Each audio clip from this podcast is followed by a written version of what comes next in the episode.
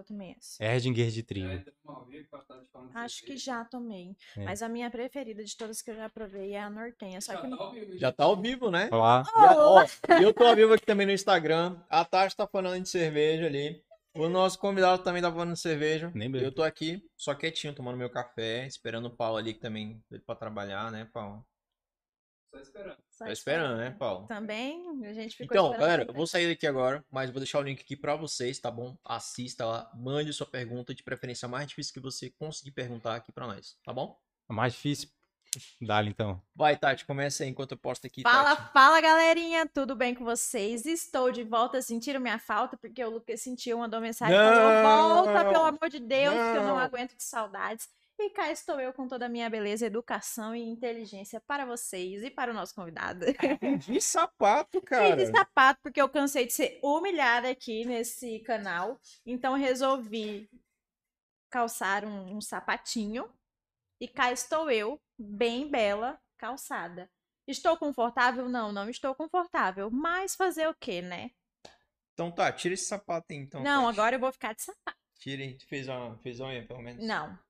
Não? Ah, dá- Então, galera, sejam bem-vindos para mais um episódio do Mendes Podcast. Estamos aqui com a- o rosto do podcast, a querida Tati. Eu sou só um- um- uma pessoa aqui, né? A estrela mesmo é ela. claro. Entendeu? É por isso que a gente zoa ela, pra enaltecer ela, o pessoal.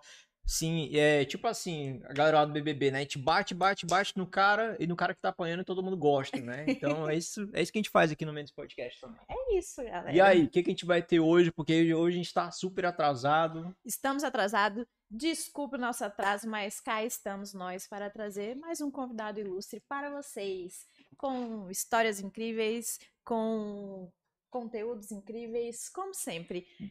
Nosso O- de hoje. O interessante é Ah. que a gente já sabe praticamente tudo do convidado. né? Exatamente, porque enquanto estávamos esperando o nosso querido produtor Paulo, que teve um probleminha, nós conversamos, ficamos aqui uma hora e meia batendo papo, conhecendo o nosso convidado. Então, tudo que ele falar aqui a gente já sabe.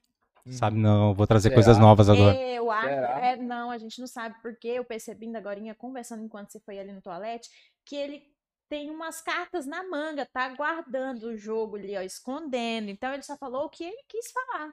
Mas é sempre assim, né? Só fala o que você quer falar. Hum. Ele tá guardando, assim, ó. a É que eu- foi, foi, foi estratégia. Foi começar a jogar um monte de informação pra vocês terem o que falar agora, perguntar e te extrair mais, tá ligado? Então vamos lá, Pax. Seja bem-vindo ao Mendes Podcast. Como sempre, é um prazer inenarrável recebê-lo aqui conosco, tá? Muito obrigado. E como a gente já fez um podcast antes do podcast, espero que você venha aqui mais vezes também, tá bom? Ótimo, Show maravilha. É isso, bola. acabou? Eita. Mas vamos lá, Pax. Já que a gente conversou tanto aqui, a gente já sabe um pouquinho de você, já quem é você, de onde você veio, o que, que você faz, de onde você vive. Então fala pra nós o que, que você ainda não falou nos bastidores que você quer falar agora aqui ao vivaço. Eita, caramba.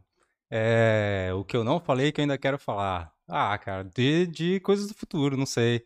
Do, do que eu ainda vou fazer, do que eu. ah, da, da minha visão que eu, que eu quero pra, pra o. É, pronto, vou falar um pouco mais do meu propósito de vida, que é aquilo que eu tô vivendo agora também, né? Minha, minha fase nova de vida aí é, é essa de estar de tá buscando ah, literalmente é, fazer o que eu falo. É, todas as coisas que Ser eu. coerente, né? Também, Skin the game. Skin in the game. Exatamente. É essa a parada, skin in the game. Se eu realmente acredito que isso vai funcionar, então deixa eu viver isso 100%, é, ou como foi falado lá, 110%, Uhum. para que, é, se for para dar certo, vai dar muito certo, se for para dar errado, eu já sei que vai dar errado, então já, já parto para a próxima, mas pelo menos eu não vou ter mais esse, se eu tivesse feito isso, como que... Agora não, é, eu fiz, eu tenho essa experiência e eu agora vou, vou partir para novos ou vou a- a- aprofundar mais nisso, que é o que eu escolhi para viver. Eu estava até vendo é, Clóvis de Barros, é, o pessoal dos sócios que vocês se amarram de assistir Uhum. e tal.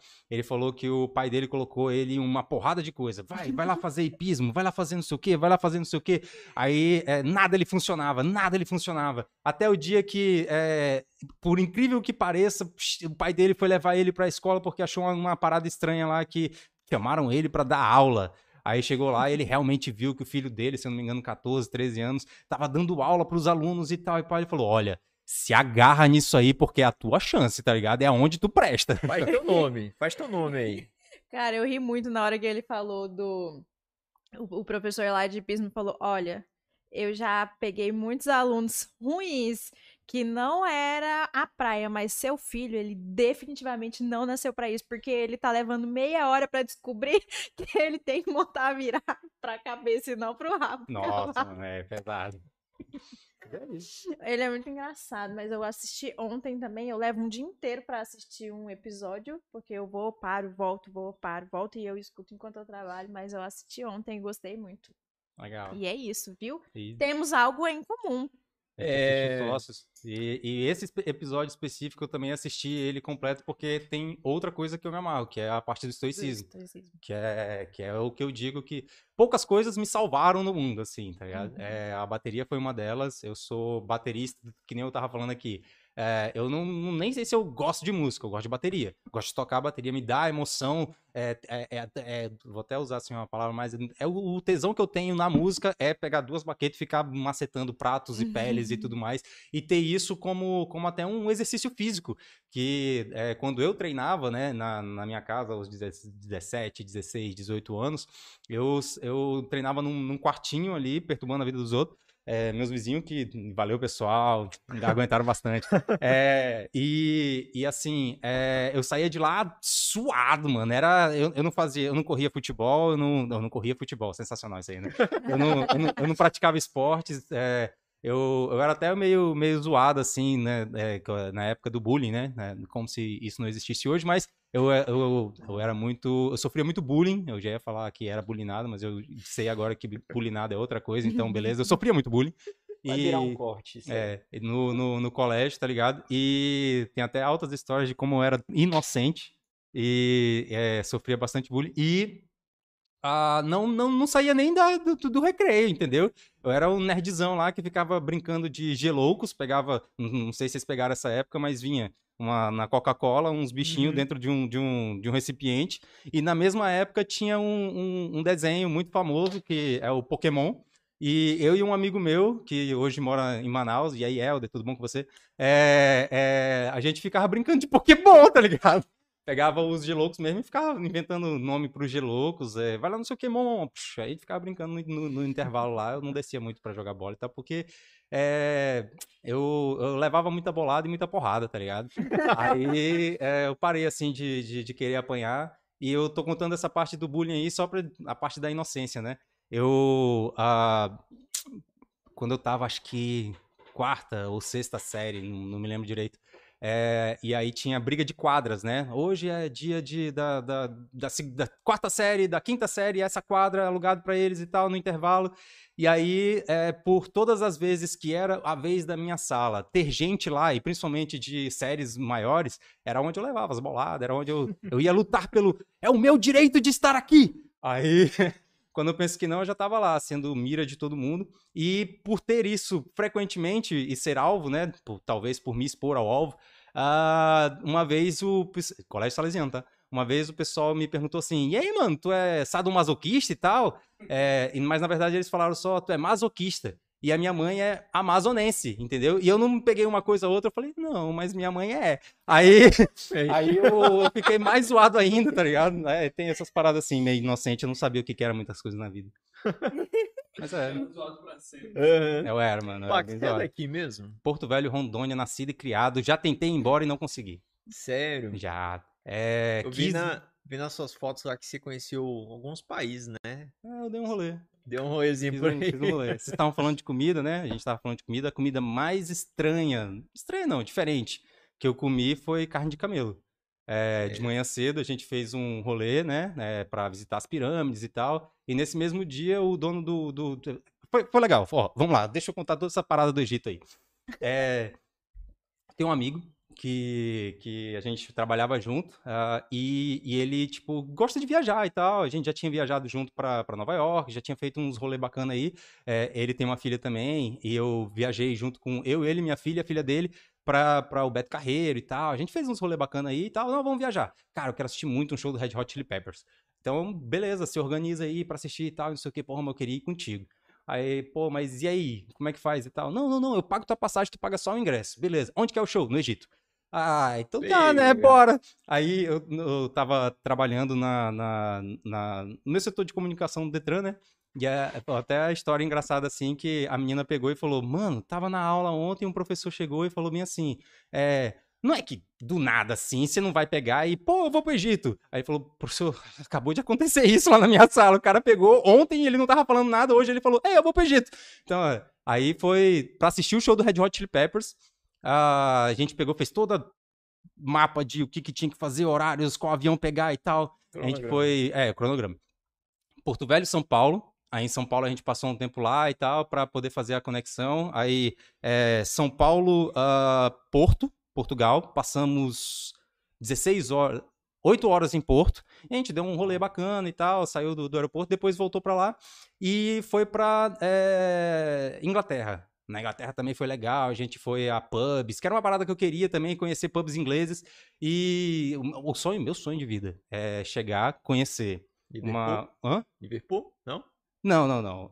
Conhecer uma banda desconhecida, ver eles tocando no, no, em qualquer lugar, né? Digamos assim. É, a, minha, a minha referência era Inglaterra, era Estados Unidos, porque era as bandas que eu escutava. Mas aí o meu sonho é chegar lá e tocar, tipo, no informal da vida, tocar não, assistir no informal da vida e falar, caralho, que banda massa e tal, eu vou começar a seguir. E quando penso que não, puf, a banda estoura e tal, caralho, eu assisti o um show deles quando eles não eram ninguém. Esse era o rolê assim que eu queria fazer. Aí eu fui, né, pra pubs e tal. Aí nesse dia só tocou DJ. É... Droga. Poxa vida. E, e assim, engatou. Posso eu ficar sem, sem sapato? É, Pode. Aí, não, vou poupar vocês dessa. Aí, é, é, eu, eu assisti isso aí e tal, a gente voltou. Aí de lá a gente foi para Itália, é, Milão. E na Itália o avião atrasou. Mas, tipo, a gente tinha uma margenzinha, que era justamente a margem que eles falaram, vai sair neste horário. E aí tá, né? Só atrasou, atrasou, beleza, de boa. E quando chegou lá cancelado, eu falei, mano, o que, que a gente vai fazer no Egito mesmo? A gente já perdeu o show do Red Hot, tá ligado? Pô, é, vamos ficar por aqui mesmo. Vamos, vamos. Ó, oh, Milão, mano. Vamos conhecer a Itália. Vamos voltar para Portugal. Deve ser um país mais, mais barato aqui. Aí no, no, no aeroporto ainda, muito revoltado sobre o que, que a gente ia fazer. A gente pegou e começou a ver possibilidades, né? A gente, não, a gente já tem uma passagem de volta. Como é que eu faço para antecipar essa passagem? Só quero utilizar ela.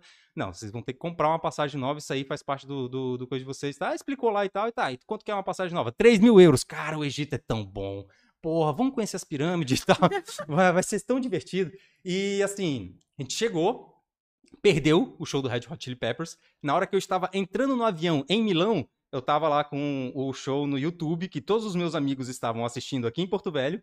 E eu não assisti porque o avião decolou. E aí eu perdi o show todinho, não assisti no dia seguinte, porque eu fui fazer o meu rolê de pirâmide, fui uhum. falar essas paradas. E é o show que eu fui para assistir e nunca vi. Uh, uh, e eles tiraram da internet depois e vamos guardar aí o show do Red Hot, vamos voltar às pirâmides do Egito. É, e assim, fomos fazer a viagem ficar legal. Uh, vamos pegar então o cara do, do, do da recepção aqui, vamos perguntar para ele como é que faz um rolê e tal. A gente acabou de descobrir que o dono do hotel era também dono de um, de um negócio de fazer rolê, né? Turismo, é, hum. agência de turismo. E por, por um valor que a gente achou bacana, né, para os dois e tal, a gente fez é, um rolê onde a gente andava de camelo, foi para as pirâmides, viu a pôr do sol, é, visitou locais, sabe como fazer papiro e tal. Era tudo rolê comercial. Todos os lugares que a gente parava, alguém estava querendo vender alguma coisa pra gente. É, mas, assim, foi uma imersão de cultura bacana, inclusive, aconselho, o Egito é da hora, é até barato é, para si. Hoje eu não sei, hoje eu não sei. Mas na época que eu fui, tava 25 centavos de real para um é, moeda do Egito, que eu esqueci o nome agora. Então, o, o, é um para quatro, ah, né?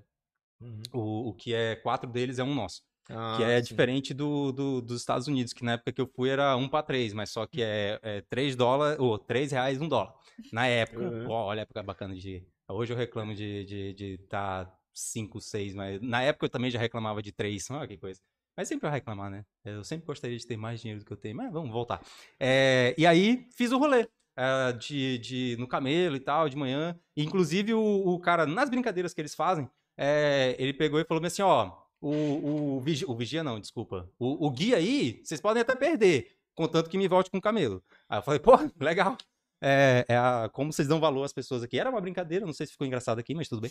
É, mas na época ali ele estava tentando fazer essa, essa, essa, conexão e tudo mais. E a gente pediu, né? Ô, vamos comer em algum lugar aqui bacana e tal. Ele, beleza, então, vamos. Ele levou a gente pra, pra comer.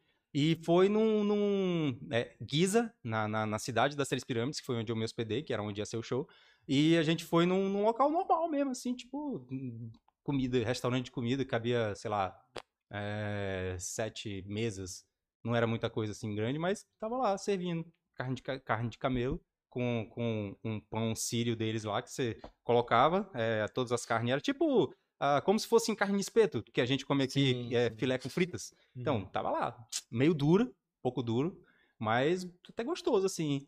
Eu não, eu, eu tenho uns problemas com, com, com comida, que se eu ver o animal, né, tipo assim, peixe, peixe tá ali, ele tá no formato de peixe, aí eu, pô, não vou comer um peixe, né, e tal. Mas aí o camelo que vem fatiado, já, o boi que vem Bonitinho, fatiado bem tal, pô, apresentável. é carne, não é bicho, tá ligado? Aham. Então aí, aí vai, aí tá, desce. Mas eu tenho esse problema aí. Foi a comida mais estranha que você já comeu? que eu aceitei comer, sim. É, essa foi a viagem com as, que, eu, que eu mais emagreci. Todas as viagens que eu fazia, eu fazia pra Minas Gerais, é, cidade do- da, da família do meu pai, onde eu comia que só, feijão tropeiro. Feijão tropeiro não, desculpa, tutu de feijão. Sensacional, sensacional. É, feijão batido ali, não sei se vocês conhecem, mas tá. Conheço. Pô, é muito bom, muito bom, mano. Sensacional. Obrigado aí, pessoal de Minas, por Minas é ensinar isso. maravilhoso. Porra, eu Ah, adoro Minas. Comida de Minas é sempre assim, um cafezinho, meu filho, mas não é só o cafezinho, é o cafezinho com É pãozinho pão de de queijo, queijo. com um bolinho, com isso, aí você vai olhar a mesa Mineiro tá gosta, cheia. que gosta de fartura, né? Sim, mineiro gosta de fartura. Mineiro é bem Até fácil. hoje eu fui na. Ela fala a história aí que eu fui na casa dela, não comi nada lá. É, Você é mineira? meu pai é mineiro. Meu pai é mineiro também. Fizemos um, Foi um trabalho de faculdade. na minha casa pra fazer um trabalho. A gente tinha um trabalho pra fazer. Vamos fazer lá em casa. Bora. Aí eu fiz salada de fruta, fiz mini hambúrguer, fiz. que mais? Pastelzinho, fiz um monte de coisa. Eu e minha mãe. Se os meninos vêm pra cá, bora. Comeu nada. Nada. Mentira, eu comi, pô. O que que você comeu? Eu acho que eu comi um, um pastel e um, um hambúrguer que vocês fizeram. Foi só. Não, eu comi. O Cleitinho e o Edinho saíram de lá passando mal de tanto comer. E o Lucas comeu um hambúrguer. Pô, mas comeu, pô. Eu comi, pô. O patinho tá engordando lá pra você. É porque ele disse que só come patinho. Patinho, tipo pato, pato mesmo, cué, cué? Não, carne, carne, patinho. Ah, tá. Mas o a pato tá engordando. do pato. o meu patinho tá engordando. Ai, ai. Mas eu comi, tá? O Lucas Não é fresco não. pra comer. Eu, Não, eu, tu é eu- mais eu também. fresco ainda. Não posso falar muita coisa não, que eu também. Eu, eu tenho problemas sérios com comida. Garanto que ela ganha de nós dois ainda. Mas é, tu tem contato com mineiro. É, Eu- eu... Tu também? Não. Eu, vocês falaram aí comer mineiro, fartura e tal. De fato, é, almoço, jantar, comida. Na casa do meu pai, você vai lá, sempre tem, vai oferecer e tudo mais. Mas é, eu tenho umas paradas muito engraçadas do meu pai que ele disse que é contra a religião dele sair de algum lugar sem pedir desconto. É, ele conseguiu, mano. O, o, o- e tanto ele quanto o marido da minha, da minha irmã, que também é mineiro, eles, eles conseguem dobrar até é, é, empresas tipo Bob's, tá ligado? Que é meio padrão, empresa padrão. Meu pai já saiu com batata frita que não era pra sair, deram pra ele por causa que ele fica chorando. Meu pai chora desconto pra tudo, Minha tudo, nossa. tudo, tudo. Caramba. Uma mão de vaca mesmo na É tora. mal de mineiro também. Ah, então, olha aí. Legal. Mas, mas pai é assim também? Meu pai não, mas assim, já tenho, eu conheço outros mineiros que é desse jeito. meu pai é assim, mano. Meu pai é literalmente assim. Mas Ele faz um almoço pra ver. é, É três, quatro tipos de carne, arroz, feijão, macarrão, farofa, salada, tudo que você imaginar tem na mesa. Meu pai tem umas frases legais que eu copiei pra mim, né? Ele chega assim e fala: Quanto que é o preço de levar isso daqui? Aí o cara fala o preço, ele fala: Não, não, não. Esse é o preço de ficar. Quanto que é o preço de levar? Tá? Aí tem até umas frases legais. Essa da. da, da, da- é, é contra a minha religião sair daqui sem, sem desconto. Sensacional. Sempre funciona. Anota aí. É sério. É, não se pode fazer julgamento religioso, então vai, usa. Pax, assim, é, gente, o Pax ele foi um convidado assim que, que como outros já chegaram até nós, assim, e aí, como é que faz pra gente ir aí e tal, bater um papo legal, prestar meu trabalho. O que que te motivou você vir aqui no, no, no Mendes Podcast? Foi o engajamento que eu usou a Tati? Foi o conteúdo? Foi o Paulo? Cara, que que foi? de início já o visual de vocês eu já achei legal. É, parece que é, que é, bem tratado, bem cuidado, tem um, um, esmero em cima disso. Eu vi assim que já não era algo uh, que eu vejo o podcast de vocês durando, entendeu? É uhum. isso que eu quis dizer. Aí eu quis fazer parte dessa história também, porque eu sou de Rondônia. Se eu fosse de outros lugares, como por exemplo, a, a sei lá, São Paulo ou, ou é, esqueci Florianópolis, não, Curitiba, uhum. eu queria estar participando de podcast de São Paulo e Curitiba. Mas como eu sou de Porto Velho e Rondônia, deixa eu procurar os podcasts de Porto Velho e Rondônia, que faz sentido até com, com tudo que eu venho aprendendo de como se vive a vida, né? Eu passei a vida toda meio que com a vida garantida. Eu, uh, filho de servidor público federal, tá servidor, tá ligado? Né? E servidor público estadual. Então, para mim, é, essa parte toda do lidar com pessoas e principalmente expor minha, as minhas ideias, a minha cara, sempre foi algo que eu, que eu quis trazer mais para. Olha só, muito divertido isso aqui que eu tô fazendo, mas quem é que tá fazendo? Não, olha só isso aqui, divertido. Olha, não, não queria botar muito eu na, na, na cara.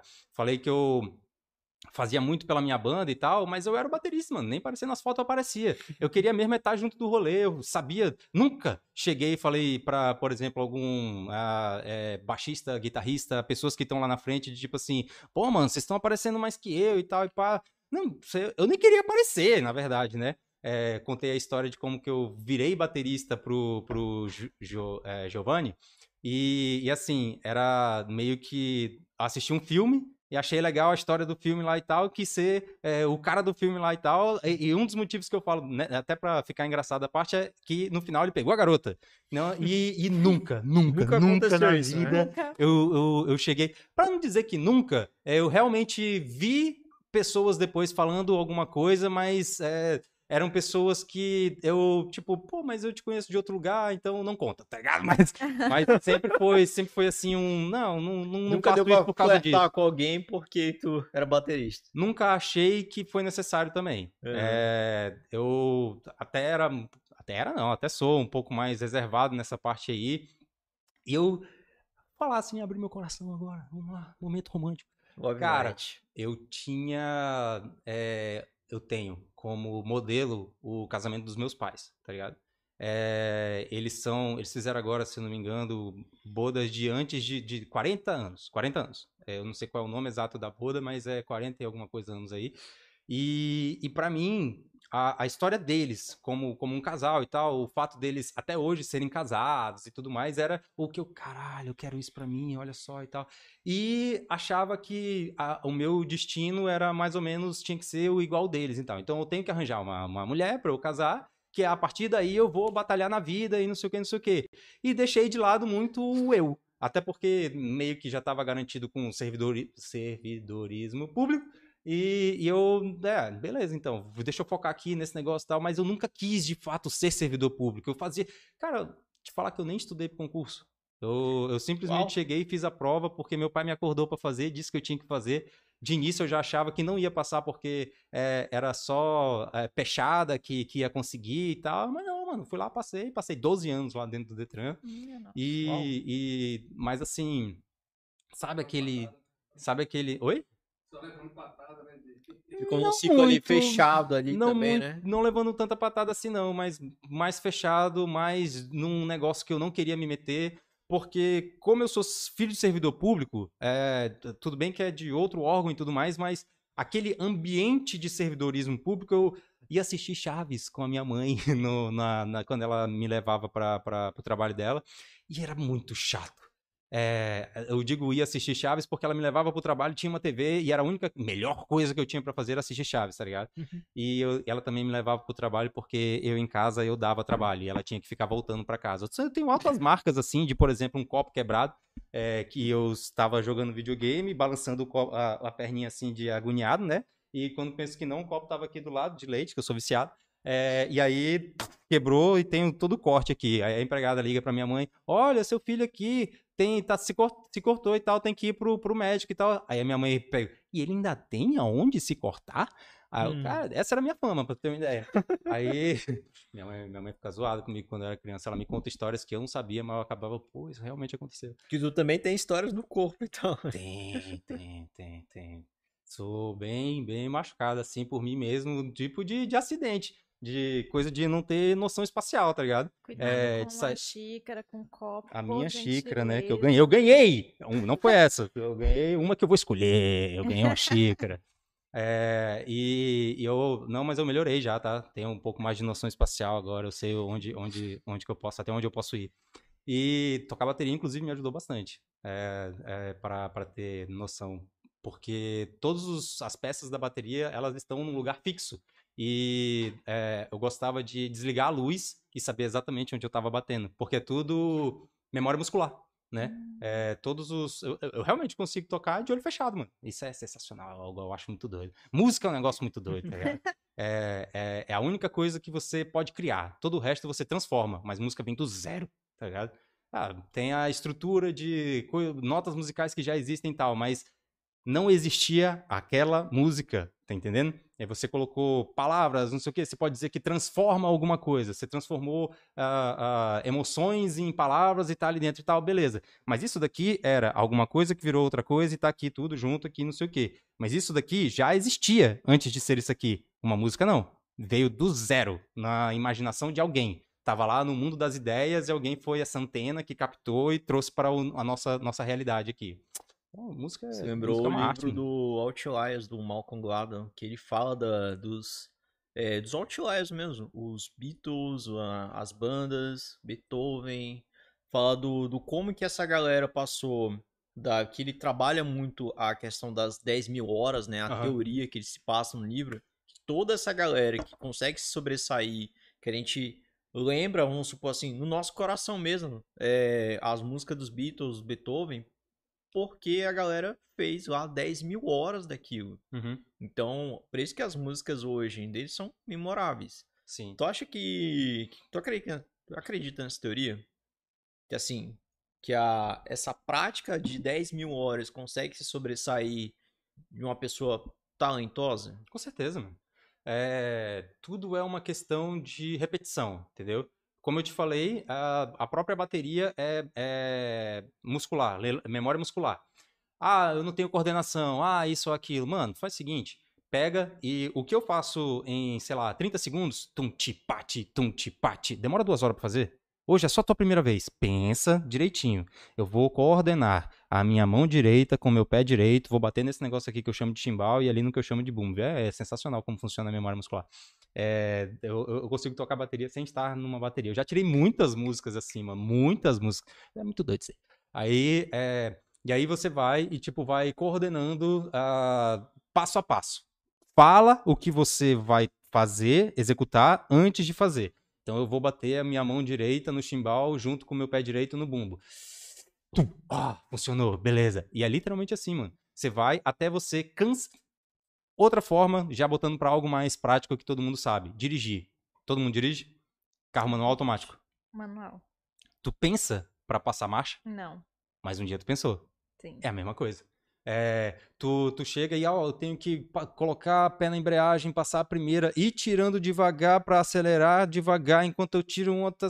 E tudo é timing, é tempo. A, a música, ela tem, tem o metrônomo, né, que é o, o tempo certinho. Então, todas as vezes que bater é, um- uma nota, você é, toca uma nota ou bate um, um tambor e tal, não sei o que. É muito matemático. É, certinho, tudo certinho. É muito doido, mano. É, já falei isso algumas vezes, né? É porque eu não consigo falar outra coisa. É só você experimentando pra, pra, pra saber. Tipo o Rubinho Barrichello falando, mano, tu fica falando aí que correr a 200 por hora numa, numa, numa, numa, numa reta é do caralho. Mano, faz uma curva 80 por hora. Faz uma curva 120 pra tu ver o que que é do caralho mesmo. Aí ninguém tem aquela sensação, né? Só quando você faz mesmo. Então é isso. É mais ou menos isso assim que eu, que eu, Hoje que eu sinto a minha tenta, relação com música. É, de alguma forma, tentar transmitir isso para outras pessoas, essa, essa prática da bateria, da relação com a música.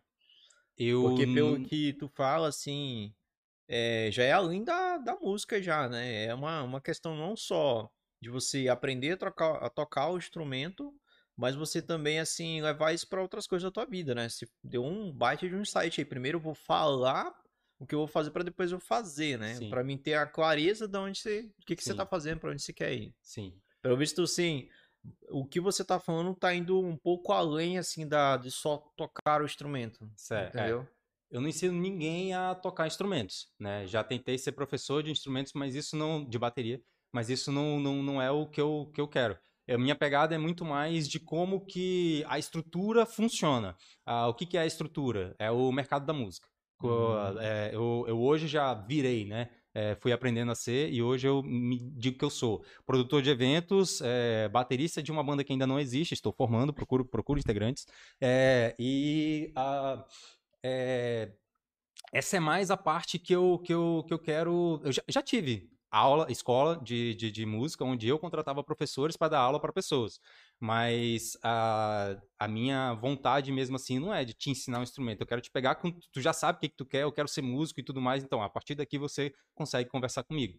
É, tu quer ser músico por quê? Ah, eu quero pegar as menininhas. Não, beleza. Vai aí, fundo na tua que tu quer e tal. Não, eu quero viver disso. Eu quero que isso seja a minha, é, o meu meu, minha fonte de renda, eu quero trabalhar profissionalmente nisso, tá, não sei o quê, conversa comigo, tá, o meu WhatsApp aí, o meu WhatsApp, não, meu arroba, ou Superpax no Instagram, também é no Twitter, a mesma coisa. aí, aí conversa comigo, mano, de verdade. Eu, é mais essa parte do, do como que funciona o mercado e mais essa parte de, de, de é, eu digo que é criar uma cena, né, que é a cena musical daqui. A gente estava falando mais cedo do, do, do grunge, né, do uhum. Nirvana e tal. É a cena que eu me inspiro. É tanto ela quanto a de um livro do, do cara do Talking Heads, que eu preciso lembrar o nome dele. É, como funciona a música, que ele explica de um bar de, de, de Nova York, que é o CBGB, CBGB, e uh, toda a história de como que é o CBGB é resumidamente assim, como que se cria uma cena? Uma cena vem quando você vai para um local e você não se importa com quem é que está tocando tu já gosta tanto do estilo de música, do estilo daquele espaço que é, pode ser o Ramones ou o Guns N' Roses que tá ali tu tá lá para curtir a vibe do espaço, vibe daquele, daquela galerinha ali que se juntou para fazer aquele, aquele, aquela cena acontecer. Que é a mesma coisa do pessoal da, da, da costa leste, mas chegando ali perto do, do, do noroeste, é, leste, é, mas chegando perto do Canadá, que é o pessoal do grunge, que é, Seattle, né? Hum. Que é o que, que aconteceu em Seattle? Tá aqui Estados Unidos, Oceano Atlântico, Oceano Pacífico, Califórnia e Nova York, os dois grandes centros de cultura do, dos Estados Unidos. Um pouco mais para cima da Califórnia, quase chegando ao Canadá, tem Seattle lá. É, no mercado musical, na indústria lá, é, era vantajoso ir até São Francisco, tá ligado? Que é o mais a ponta ali da Califórnia. Então seria Los Angeles, São Francisco e tal e pá. E o pessoal de Seattle acabava não tendo artistas que eles gostavam de assistir, porque não era economicamente viável levar bandas para lá. O que, que eles fizeram? A cena deles. Começaram a incentivar o próprio galera deles e tal, e a ponto de é, eles criarem um, um, uma cultura né, é, própria ali, que eles chamaram de grunge, é, o jeito de vestir, é, estilo de música, o que, que, se fala nas músicas e tudo mais que a galera do resto dos Estados Unidos começou a se interessar pelo que estava acontecendo ali. É, pô, mas essa galera para quem vocês tocam é legal, né? Eu quero tocar para eles também. Que era a mesma coisa que acontecia no CBGB. Que era um barzinho, tipo, um bar de, de, de, de fuleiro mesmo, tá ligado? E é, artistas grandes, né, de renome, que passavam por Nova York já para tocar no Madison Square Garden e tal, essas paradas, queria ir lá para assistir as bandas, entendeu? Já era é, um, um, outro nível. Enquanto você pensa assim, pô, os caras tudo intocável lá no, é, no grande teatro e tal e pá, os caras ali do, do, lado ali do, do, dos bêbados, no, no, no, bar fuleiro, tá ligado? Era é essa mais ou menos a cena que eu quero chegar a fazer. Chegou a ter algo parecido com, a, com isso aqui na época do Uru Blues. Conheço, inclusive, os caras que fizeram essa cena daquela época, o pessoal da, da Nitro. É, os, eles faziam, inclusive, o Madeira Rock Festival, é, e, e, traziam bandas para cá também, e as bandas que traziam, que outras pessoas, outros produtores traziam, era a Nitro que tocava para abrir, era um acordo que eles faziam com os donos da casa e tal, etc. E depois de lá tinha o After, né, que era no Uru Blues. Aí teve um, eles, uh, o Denis até fala isso aí, teve uma determinada vez que o J Quest, se eu não me engano, desculpa aí se foi errado, mas um cara grande, ele, ele chegou e no, depois dali, né, que era Kelps, né? Ele, e aí, pessoal, terminando aqui, agora vai todo mundo puro blues. E não cabia. E ficou lotado lá, tá ligado? Ia lá até 6 horas da manhã, 8 horas da manhã, o pessoal lá tocando e tudo mais. É. E tinha esse, esse, essa pegada no blues. Não importa quem tá tocando, vamos pra lá, vamos assistir. E o pessoal fez isso acontecer aqui já um dia. E eu quero repetir essa. essa... voltar a isso aqui, né? Sério. Assim, tem. Você acha que tem, tem um público aqui legal pra isso? Tem público pra tudo, mano. Tem. ah, vamos só falar assim, números grandes, né? É, Porto Velho tem 600 mil pessoas que foram vacinadas. 500 mil no IBGE diz que moram aqui. Então, ah, se, se, e, se- e somente se, é, 1% dessas pessoas, né? é, sei lá, 10 mil pessoas forem no meu evento, tô feliz pra caralho, mano. Tá ligado? Uhum. É, tem evento aí, principalmente, já tava conversando, né? Evento pequeno, que é esses de, de que é, vocês fazem na casa de vocês e tal, e pá, pra 250 pessoas já é muita gente, tá ligado? Uhum. Imagine 10 mil pessoas. E foi, se você pegar assim pra, pra, pra ver, foi o que em um final de semana saiu uh, pra Deep Soul, que era um evento de, de eletrônico no, Uhum, na, no Oasis, que era no mesmo dia da Luísa Sonza. Ou seja, pop e eletrônico no mesmo dia, e levou aproximadamente 10 mil pessoas pagando ingresso pra sair de casa. Tá ligado?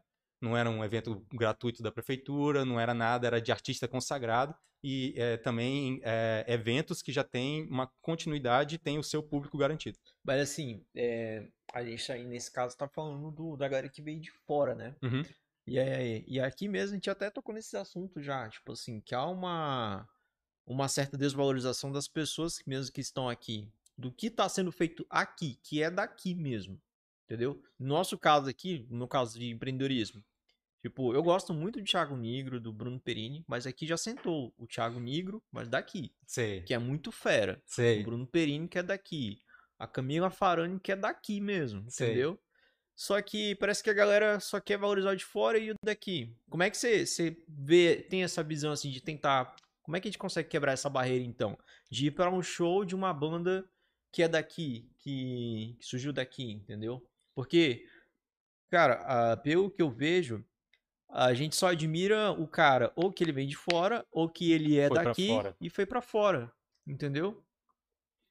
Eu vejo assim, ah, tem, eu vou chamar de produtos, bandas produtos. Tem produtos que são muito bons independente de onde eles são. É, o, o Ciro é um desse, desse caso aí que é, o cara é daqui, foi trabalhar fora, fez o networking dele inteiro lá, é, com a galera que toca mais ou menos a mesma coisa que ele, chegou a participar inclusive de poesia acústica. Me corrija se eu estiver errado, mas é, é, é isso aí. Num, num grupo de pessoas ali que não tem nada. Não é uma banda, entendeu? Mas se uniram para fazer um projeto e desse projeto saiu uma música. Ah, e, e várias outras pessoas fazem esse mesmo projeto e são versões de, de músicas novas, né? Que, s- que, que só acontece ali naquele poesia acústica. E ele chegou a fazer todo esse trabalho aí, e antes mesmo dele sair pra fazer, ele já tinha um público aqui. Que toda vez que ele volta, esse público fala: pô, quero continuar a ver a tua carreira, quero saber como é que tá e tal, não sei o quê, e pô, tu apresenta músicas bacanas e tal. E, e ele, e ele chega a ser um produto bom. É muito. ah, é, é- é até rentável pra quem traz o Ciro, mano. É, é, um, é um produto rondoniense legal de Uhum. trabalhar, mas eu já vejo que ele é um cara que ele não trabalha como os rondonienses trabalham com música. Ele já trabalha na pegada da galera do, do Rio Grande do, do, do- Desculpa. Da, do Sudeste, já trabalha na pegada. Então é mais o modus operandi e o que você apresenta do que da onde você vem. Entendeu? Ah, tem uma, uma banda aqui que eu curto muito, muito, muito, muito. Me dá uma pena no Quem? coração muito grande deles não serem pessoas que conseguem trabalhar da forma que dá certo, porque o ego sobe. E, e artista é foda, mano. Nossa, principalmente artista, você mexe com ego. Muito São- estrela, né? Estrela. Estrela antes de ser estrela. É, é, é o caso do, É que do, nem do a gente tava Cazuza. falando, é. Quer ser o Cazuza, mas não fez nem o que Cazuza fez. É, Não mas fez eu metade- acho que nem é só o artista, é do, de- do, do ser humano, da pessoa mesmo. Porque Entendi. você vê pessoas dentro de empresas que não são artistas, mas Aham. só por ter ganhado uma promoção dentro da empresa, meu Deus. Entendi. O ego sobe, agora eu sou bem sucedida, agora eu tô, sou chefe. E você vê, gente, a gente vê isso constantemente, em todos os ambientes. Sim, Eu acho que vai muito de quem você é. entendi. Isso Agora é deixa eu- verdade, assim. Deixa vou- eu te te perguntar, desculpa. É, essa pessoa que sobe na empresa e tal, não sei o que, ela tem fã? Não. Artista tem fã. É. É uma, é uma parada de ego muito mais. Não, Hã? sim. E motiva né, ele a subir mais o ego dele. Sim, porque ele acha que é ele, e não o trabalho dele, e não, e não as coisas que ele proporciona pra pessoa, tá ligado? O, Então, Uhum. eu sou foda. fã- eu, se e não fosse é como se fosse uma chancela, né? Pra É. reafirmar o que a pessoa tá fazendo. Isso. Não, sim, assim, só Sim, sim, sim, entendi. É do ser humano ser assim, só que aí quando entra que você se torna uma pessoa pública, Aham. que é a questão dos artistas, que é público, é algo que fica mais visível, porque você tá ali à mercê de todos, todos estão vendo você. Uhum. Então é algo muito mais visível do que uma pessoa desconhecida que só subiu de cargo Sim, dentro sim, de uma sim, empresa. E aí, claro, tem a questão dos fãs, que às vezes é bom, às vezes é ruim. Enfim, é isso. Pode continuar, desculpa interrompê-lo. Eu ia fazer uma pergunta. Não, não, ia não. Tá. É... Essa, essa, essa galera é, vou até citar, que eu já falei ao vivo, então não tem problema eu falar aqui, então se falei pra eles, o pessoal da Vitrola de Ficha, mano. É uma banda muito boa, muito boa mesmo. Cara, esse é o nome, Vitrola de Vitrola de Ficha. Cara, É, eles têm uma música que até o pessoal da Versalhes pegou pra fazer uma, uma versão, que é só. Que é a música que, quando eu ouvi, eu falei, caralho, dá certo. Isso daqui dá certo aqui. É, que foi uma das esperanças que me, que, me, que me abriu, assim. Eu falei, cara, tu é doido, é só fazer um produto bom, é só fazer uma parte que as pessoas gostam. Eu cheguei a fazer eventos com a Vitrola de Ficha, onde pessoas é, é, iam pra falar, eu sou fã dessa banda. E é tipo, gente da, da, da universidade e tal, não sei o quê. E os caras iam pra assistir os caras, pra acompanhar os caras mesmo. E quando tu ia ver os vídeos deles, as paradas, era tudo do mesmo jeito que eu via quando eu era fã de banda da Inglaterra. E, o, e, a- e a, a parada era tudo 56k, eu tinha que ficar baixando. Só que hoje é no YouTube. Tu vê no, no Instagram o pessoal lá tocando e tal, não sei o quê. As imagens eram mais ou menos a mesma. Era de alguém que pegou uma câmera e começou a filmar e os caras aproveitaram e postaram na, na- onde eles podiam postar pra divulgar o trabalho deles. E, cara, entrou o negócio do, do artista. Que aí, pô, despirocou um dos caras lá e tal, e se sentiu acima do, do, do, do que era pra ser, o Casuso de Porto Velho, tá ligado? E aí a banda hoje tenta ainda é, fazer, mas toda vez esbarra nisso. Pessoas, entendeu? Se fosse só o produto, só o operacional e tal, não sei o quê, funcionava. Mas como não é, depende de pessoas, então aí tem esse rolê aí de com quem que eu vou trabalhar, como que vai ser feito. E tem. Essa é uma das coisas que eu gosto de conversar. O artista que já tá pronto, aí vem pra mim e fala: mano, vamos trabalhar com isso de verdade. Mas olha só, baixa a bola. Vamos ser mais humilde, Ser vamos mais subir." humilde. É, É uma bola no chão. o, tem um, um podcast que eu, que eu assisto que é o Corredor 5. É, que ele conversa com pessoas de agências de, de, de, de produção artística e tudo mais. Inclusive, ele conversou com a Camila Fialho, que é a, a da K2L, uma agência que revelou a Anitta, que colocou. Uhum. Tirou a Anitta do funk e colocou ela no pop, tá ligado? Uhum. E ela fala isso, pô, que é, artista é foda, que quando tá lá embaixo precisando de todo mundo, pô, é, eu dou as minhas músicas, eu faço isso, eu faço aquilo, aquilo outro, e depois quando a pessoa vira o, o, rolê pra ela, né, o produtor, o, o empresário vira o rolê, aí só, pô, sempre me deu as costas, quer ganhar em cima de mim, pô, mas acreditou em ti quando tu não era ninguém, mano. Tu tem que meio que, que ver isso aí, mas é, acontece. Ah, E como, como que lida com essa personalidade? Ah, É a batalha que eu tô aí tentando, né? É, eu, de início, eu já, já coloco na cabeça das pessoas que querem trabalhar comigo. Primeiro que eu já filtro pra quem já realmente fala sobre isso, entendeu? Já fala de ganhar dinheiro com a música, trabalhar é, é, profissionalmente assim e tal, e pá, e não mais como um hobby. Porque eu vejo que tem o cara que ele, tipo, ah, quero pegar as gatinhas e tal, não sei o quê, vou ali tocar um violão e tal. E tem aquele cara que. é, e esse cara aí, principalmente, como o foco dele não é trabalhar da música, ele aceita. Não, não, me, me vê bebidas. Aí ele tira o cara, tira a vaga do cara que trabalha pra isso, né? Que, que trabalharia, trabalharia para isso. Ah, e esse cara do hobby não é o meu, meu foco. O meu foco é mais o cara do, do que, quer, que quer de fato empreender em cima disso, ver a banda dele, o, a- o projeto de DJ dele como uma, uma empresa. Gosto de citar, por exemplo, a Was Beats, que é um, um brother de DJ meu, que, amigo meu, que, que ele. É, a- toda a temática do, do Os Beats é de videogame, né? 16 bits e tal. E tanto que é Os Beats, é, Mundo de Oz e tal. Aí ele, é, todas as músicas que ele cria, ele já pega num, num formato é, mais videogame. Ele, por exemplo, eu, tanto eu quanto ele somos grandes fãs de The Legend of Zelda. Aí ele põe é, no meio da música um Hey, listen! Da, da... Tô me recusando a jogar até hoje, mas eu acho que eu vou acabar jogando esse jogo aí, né? Tipo, tu não conhece? Não, eu conheço. Eu só ainda não joguei ainda. Eu só Tu não joguei jogou o nenhum. Mariozinho. Tu não jogou nenhum, nenhum, Nenhum nenhum, Zelda. nenhum, nenhum, Nenhum. nenhum, nenhum. E eu tenho o Nintendo, aqui. Eu vi, mano, eu te falei que a parada mais legal que eu achei na, na, na tua, no teu coisa foi esse Switch. Todo mundo cheguei ficando aí. É. Cara, é um jogo sensacional. É, Então pronto, ó. Foi- é o jogo da minha vida, tá ligado? Caramba, aí, Paulo. É só é o, a, é o- a família real de Hyrule, né? Que é o símbolo. Que... E essa é a tatuagem que eu tava falando mais cedo, que eu fiz em, em Las Vegas. É perigoso e sozinho. Que é. Hã?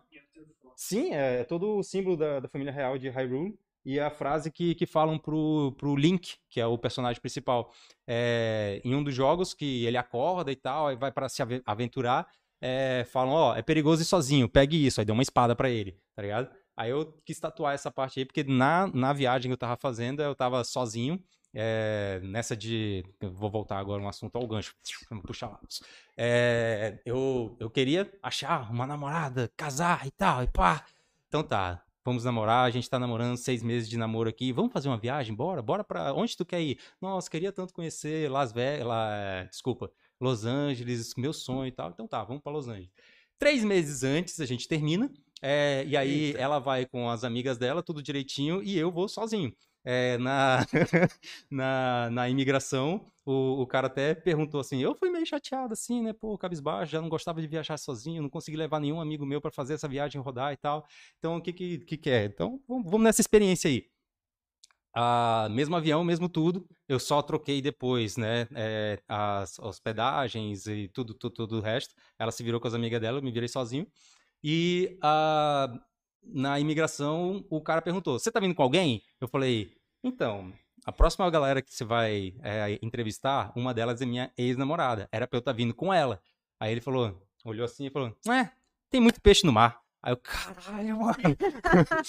Caramba. Eu, é. Eu tinha um pensamento aonde é, eu achava que eles não queriam que você se intrometesse com mulheres de lá pra tirar green card, é, sempre coisa. Mas não, cara, foda-se, mano, vai, vive a vida. Aí eu, ali a, a viagem começou a ficar legal pra mim, não por causa disso, mas sim por ter aberto essa, essa minha mente aí de, é, mano, vou pelo menos me divertir aqui, vou, vou fazer amigos. E foi a viagem que eu mais é, tive que me expor, né? Conversar com pessoas. Porque eu tava literalmente sozinho, mano. Pra não dizer que eu tava sozinho, eu arranjei um amigo, né? Um Mustang. É, e aí. é, é. Foi, eu, eu Que decidi. amigo, é, hein? Pô, não, mas foi da hora. Era, era uma das paradas que eu queria fazer na minha vida, dirigir um Mustang. E como eu tinha planejado toda a viagem com ela é, e as amigas dela, eu tinha pego uma SUV, né? Grandão e tal. Uhum. E na hora lá que eu cheguei e tal, eu já tinha passado pela imigração, fui lá pegar o carro, aí eu tentei aí um, um outro carro e tal, não sei o quê, um mais esportivo. Aí ele falou, não, não tem e tal, né? Beleza, então. Aí eu peguei a chave do carro, na hora que eu tava colocando as malas no carro, eu vi o cara chegando com o Mustang. Aí eu, caralho, mano, isso é, é um sinal.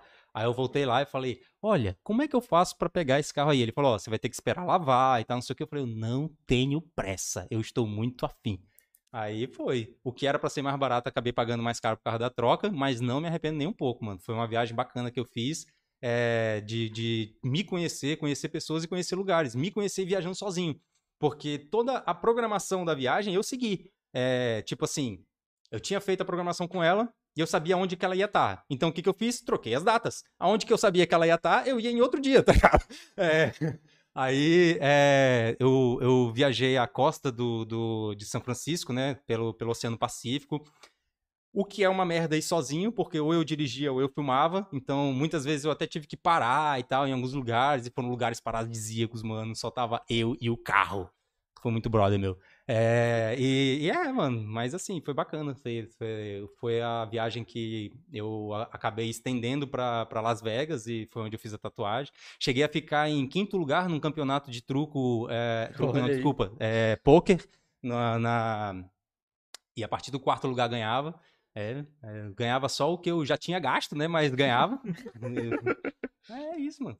Descobri que uma parada legal lá é que enquanto você tá na mesa, se você continuar dando a gorjeta pra pessoa, as bebidas são de graça. Então eu pagava Red Bull por um real. É, Um dólar, que digo, desculpa. É, mas vinha, né? Eu não, não queria tomar muito, até porque eu tava dirigindo. E quando eu fui ver, já era, tipo, é, o último dia, né, que eu participei desse campeonato aí. Ah, eu tinha que viajar no dia seguinte, até porque a minha passagem de volta já estava marcada e tal, não sei o que, eu tinha que fazer essa viagem. E lá é tudo escuro, pra tu se perder no teu dia, se perder, né, vai jogando aí e tal, vai perdendo teu dinheiro. E quando eu fui ver, tipo, era três horas da manhã e eu tinha que marcar, começar a pegar a estrada às sete. Eu falei, pô, pessoal, tem que começar a perder aqui e tal. É, foi essa desculpa que eu dei pra dizer que eu não sou ruim. Já que você fala muito do seu eu, quem então? Fala assim, que que você, como é que você se encontrou então nessa nessa viagem assim, nas outras viagens? Quem é, quem é você mesmo? Como é que você se apresentaria? Como que eu quero que as pessoas me vejam? Uhum. Legal. É, era literalmente essa pergunta que eu fazia no seu papo cast. eu não falava quem é você, diz quem você é. Eu falava como as pessoas, como você quer que as pessoas te vejam.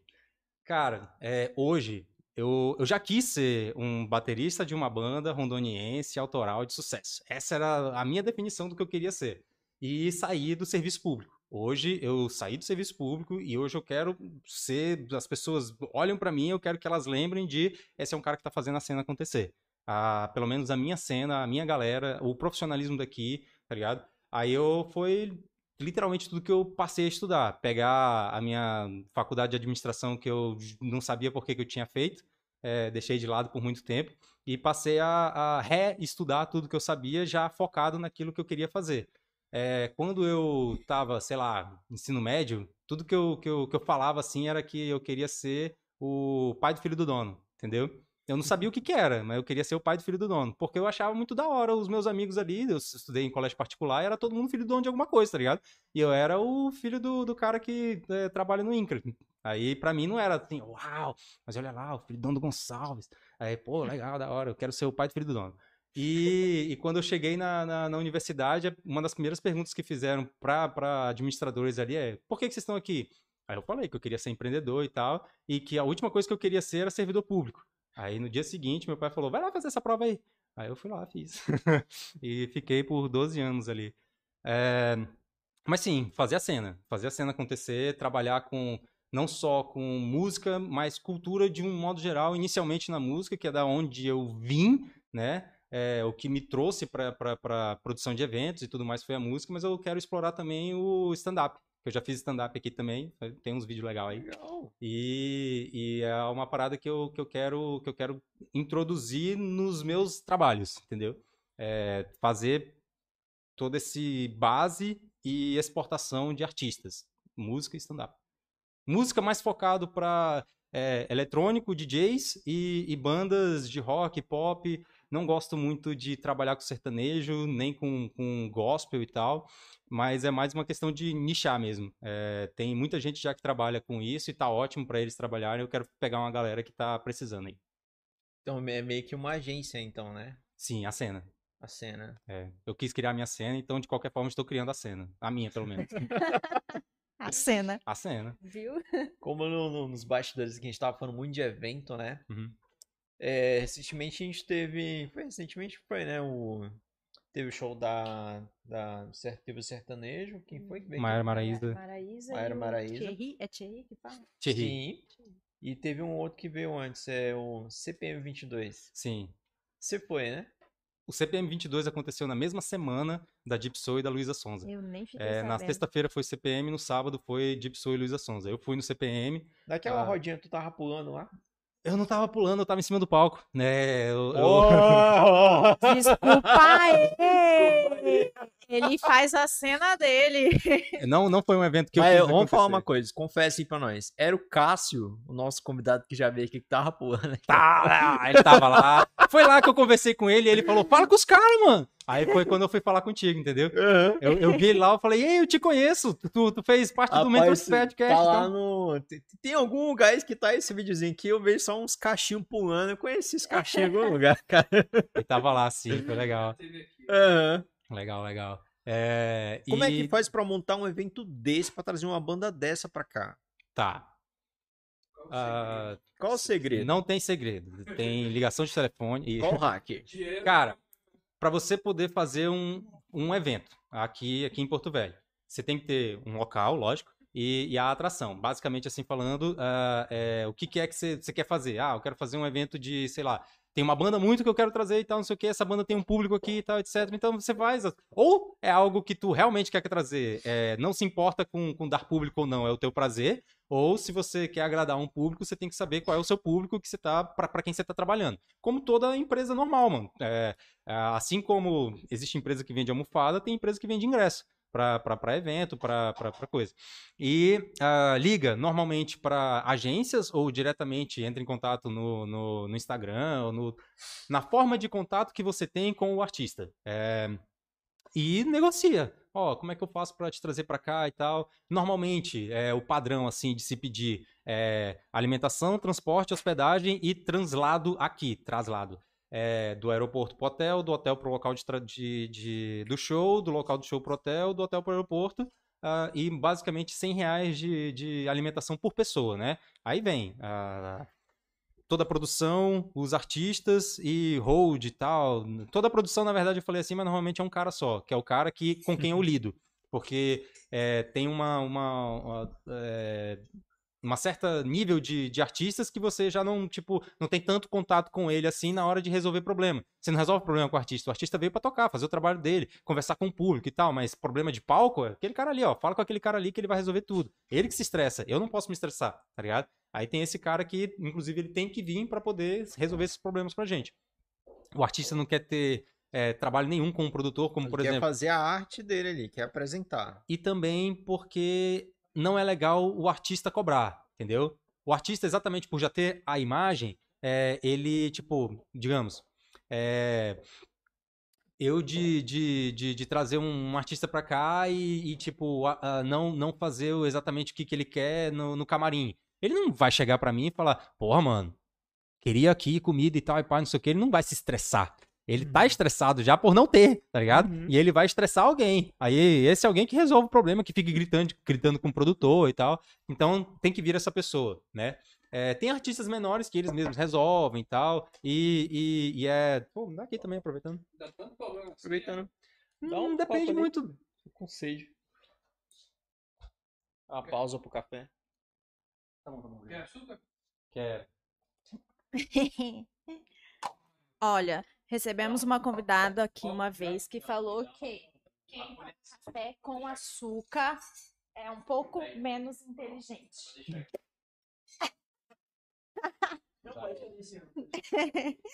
e é uma das pessoas que passaram por aqui que eu mais admiro.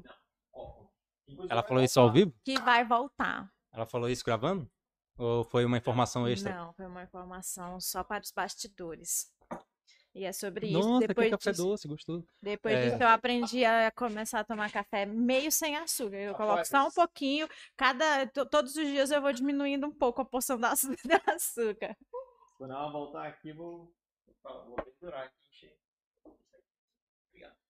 Por nada, cinco reais. Pendurar ela aqui. tá. Perder essa piada. É, Tá, e, e aí sim, beleza. Uma vez que você tem o local, uma vez que você tem o artista já contratado e tudo mais, você dá entrada na, em toda a documentação do seu evento na prefeitura.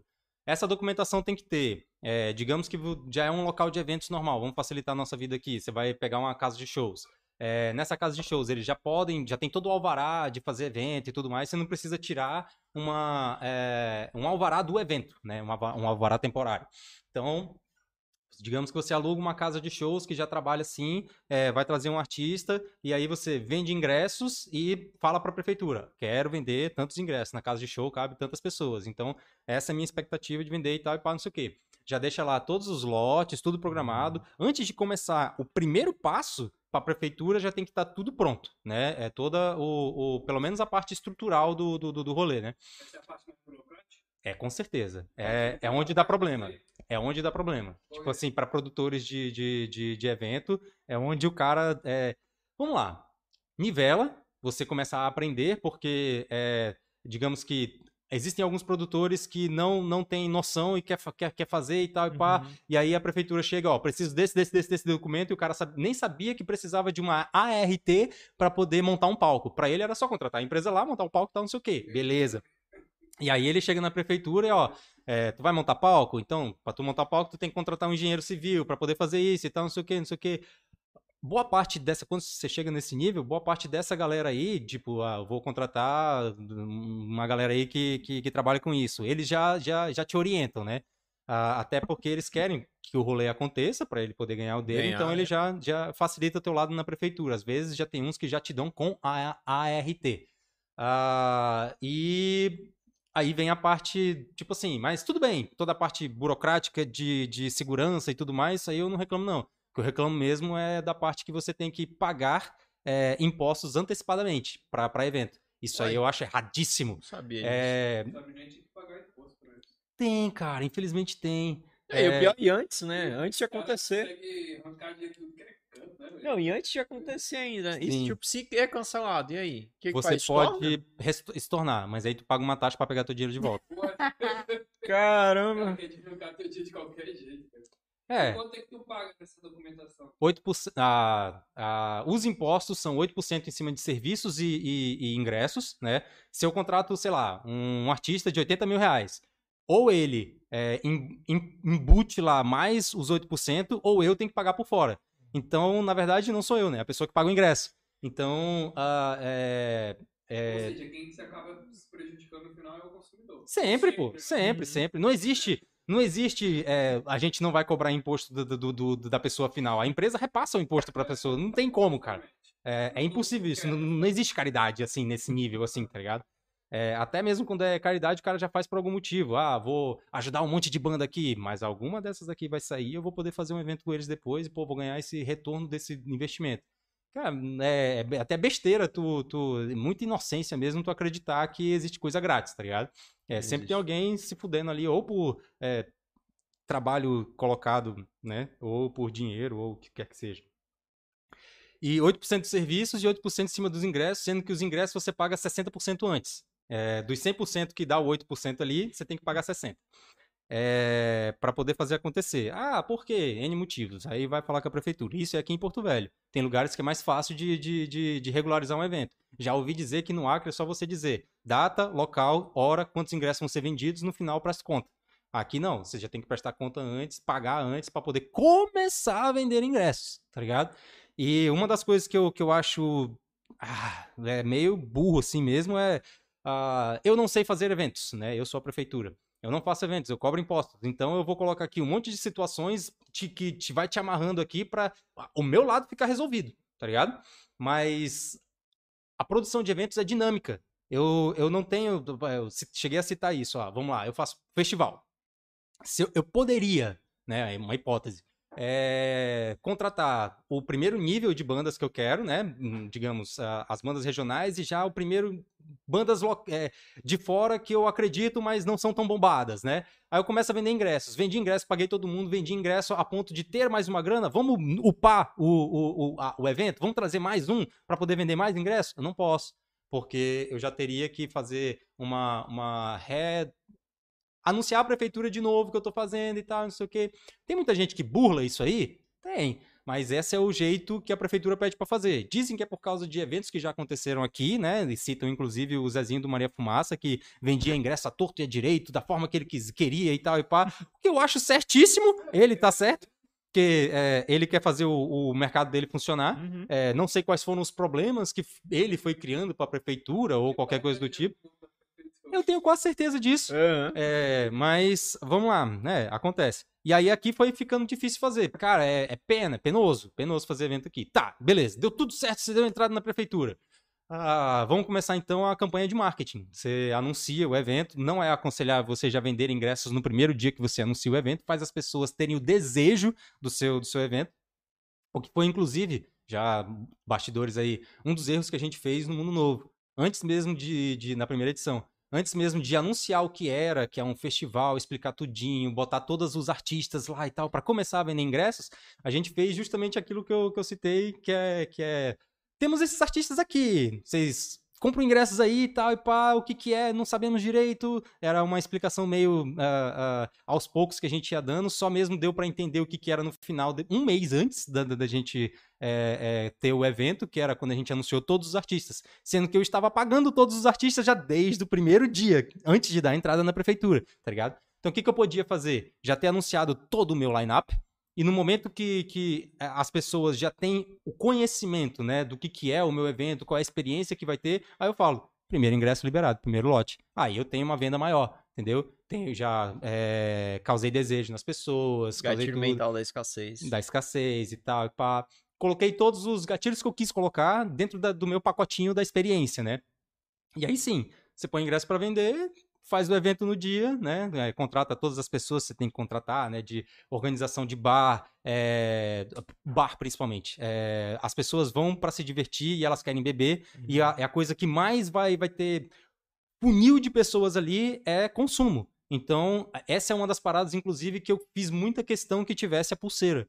Que é você, no, no caixa, já, já deposita uma quantidade de dinheiro que você quer gastar pro rolê. Eu acho até legal que a pessoa já vai programada, ó, vou gastar isso aqui. Aí já põe lá na hora, ao invés de ter aquele, toda vez que eu vou no bar, eu vou comprar fichas e vou, vou gastar. Eu já ponho mais ou menos uma quantidade que eu quero aqui. Na hora que estiver passando alguém ou na hora que eu quiser ir pro bar, eu já chego lá e é, pego, né, a- com, com a pulseirinha e tudo mais. Isso foi uma das paradas que agilizou, inclusive foi um dos negócios que o pessoal mais gostou e falou que era, era novidade e tal, aqui, né, porque isso já acontece em outros lugares, o pagamento cashless.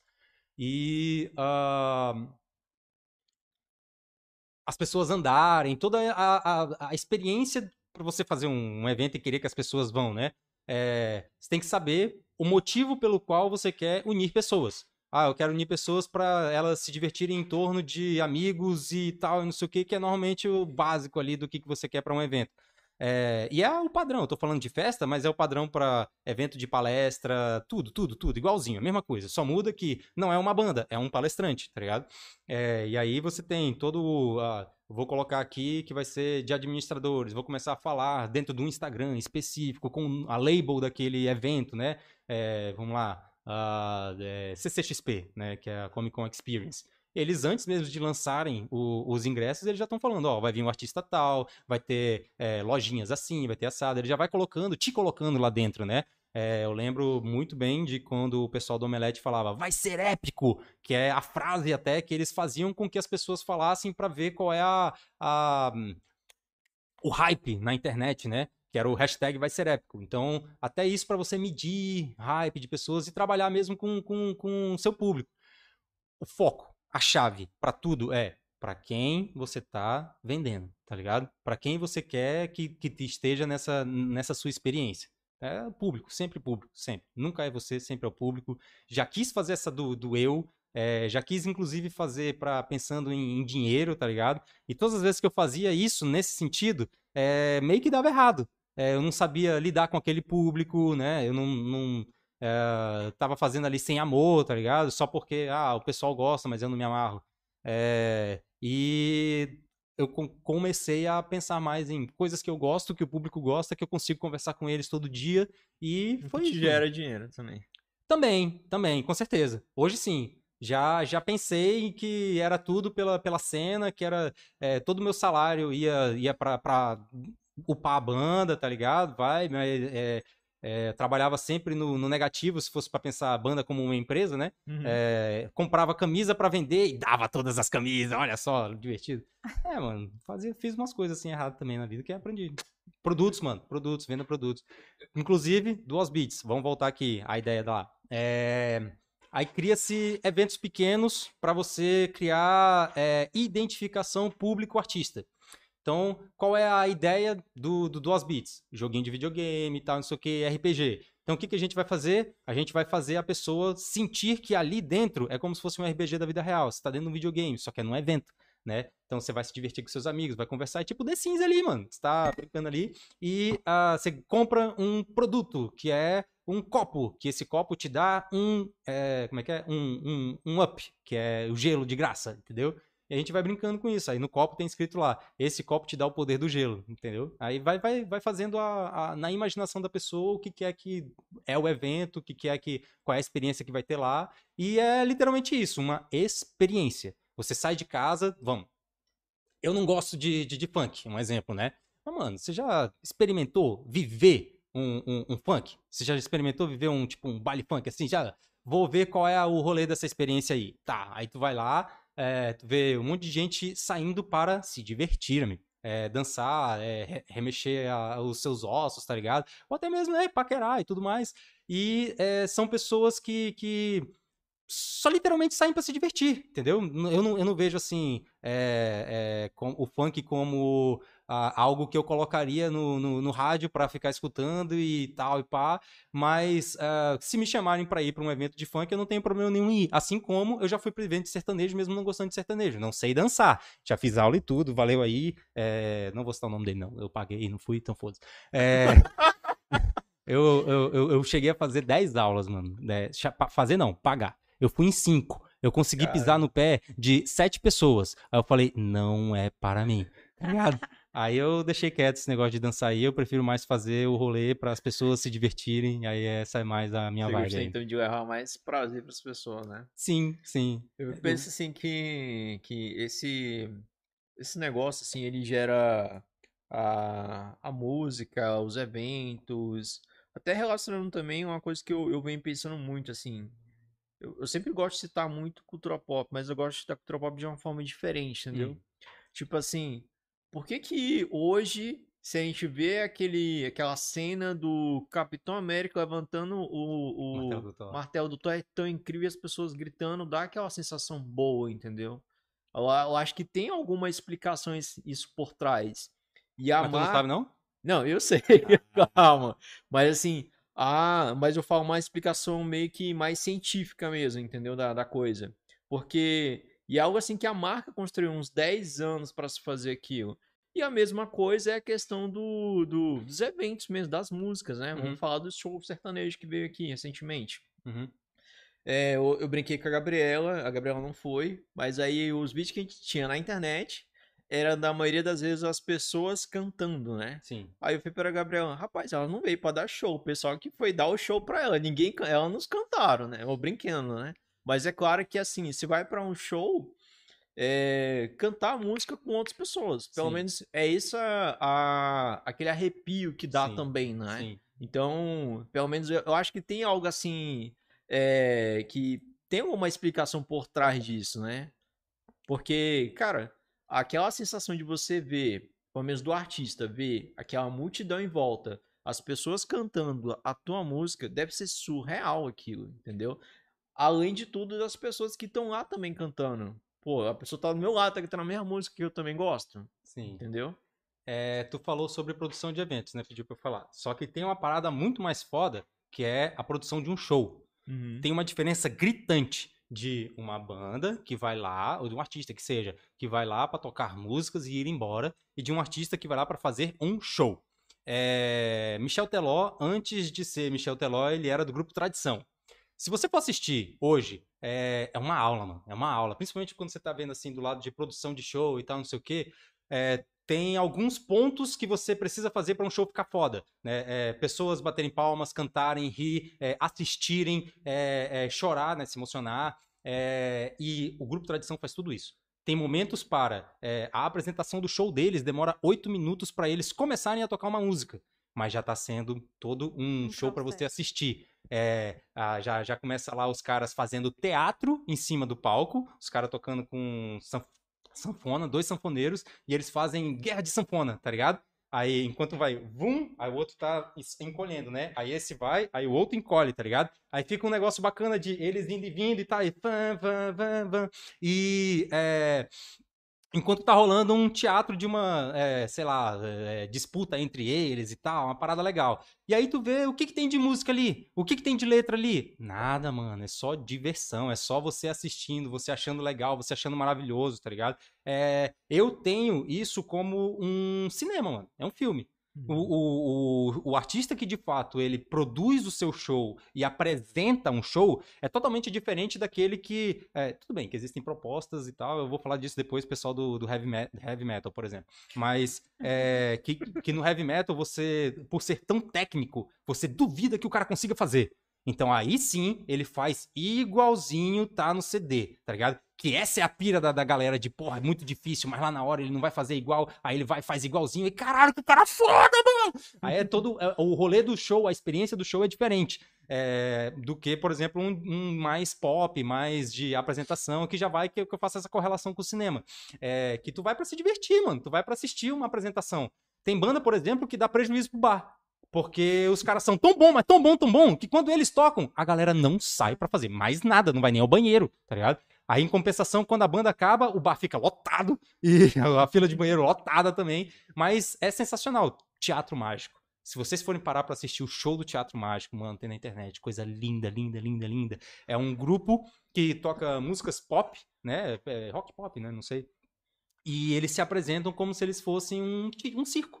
É, vários palhaços é, com, com é, pessoal que toca instrumentos é, fantasiado, né, maquiado e tudo mais, e uma galera dançando, fazendo coreografias, é, é, descendo de, de, de, corda, né, aquelas fita, né, não sei como é que é o nome exato, fazendo realmente danças ali, coreografia em cima das músicas. Mano, é lindo de assistir.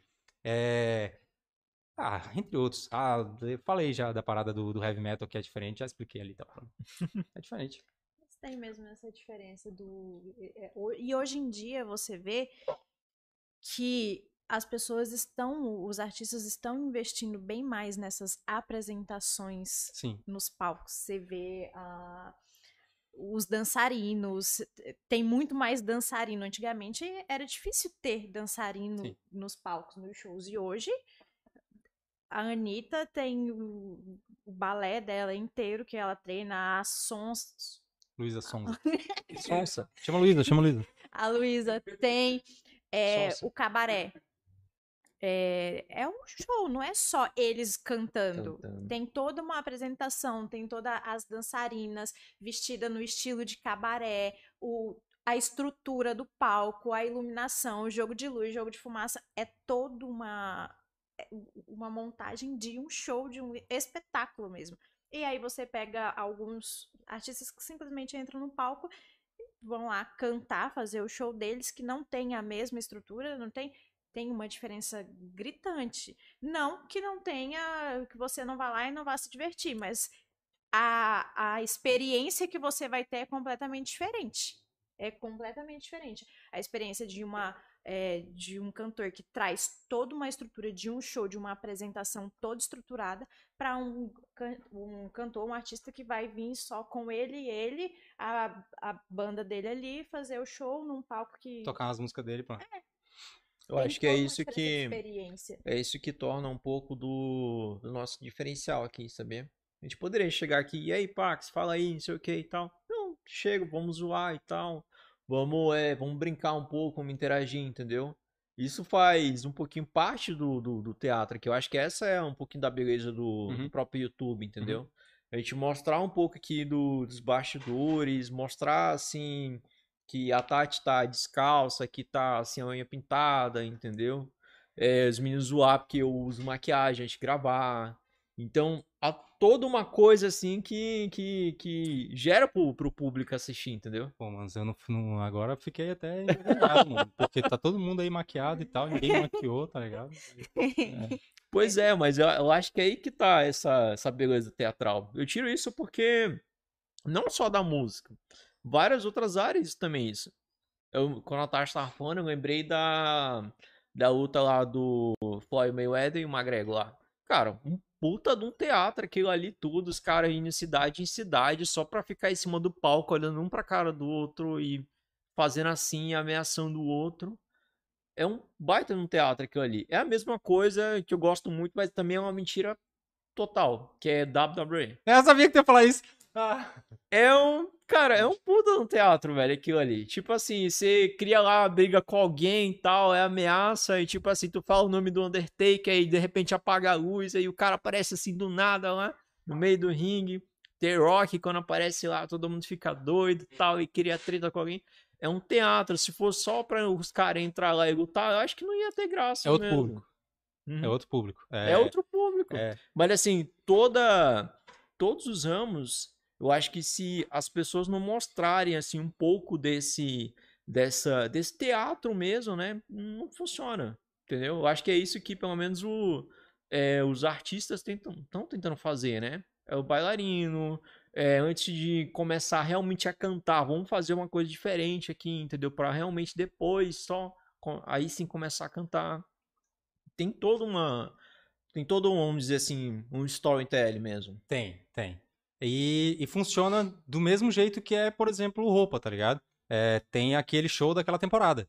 E, e você empacota é, as suas músicas, o todo. Saúde. Todo o rolê de. de, de é, é, bailarinos e tal, e não sei o quê. É, com esse repertório aqui, é esse show. Então, tem esse show que eu levo tantas pessoas, é tantos mil e não sei o que, não sei o que, não sei o que. Assim como eu tenho um show mais pocket, que eu vou sozinho, eu vou com eu e um, um, um DJ e tal, um rapper, por exemplo, né? Vem ele, um rapper e um DJ. Aí, esse mesmo show ele consegue fazer só o, o artista com banda, tá ligado? Aí é formatos diferentes que vão é, fazendo com que você compre produtos diferentes. E acabou aquele ali, é, tem um CD novo, tem toda uma coisa nova, é, é- é a versão 2022, né? É a, é a nova, nova moda, como é que é? Inverno 2022.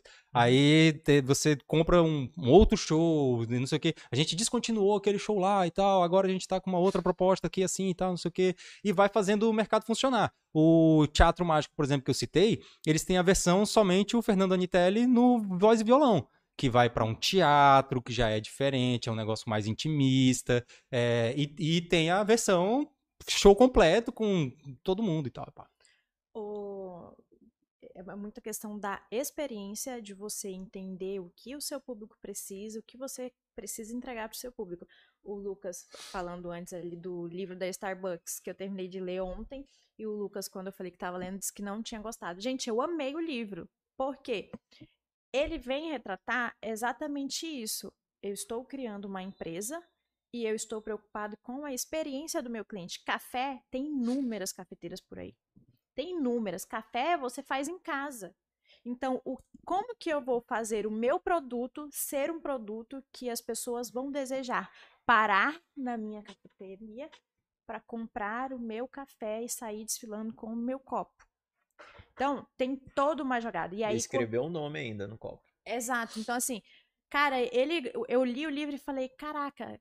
E, e, e não foi ele que criou a Starbucks, a Starbucks, a Starbucks já existia. Eu falei até pro Lucas hoje, mais cedo. Falei assim: o que faz o sucesso de um produto não é o produto. É quem tá por trás do produto.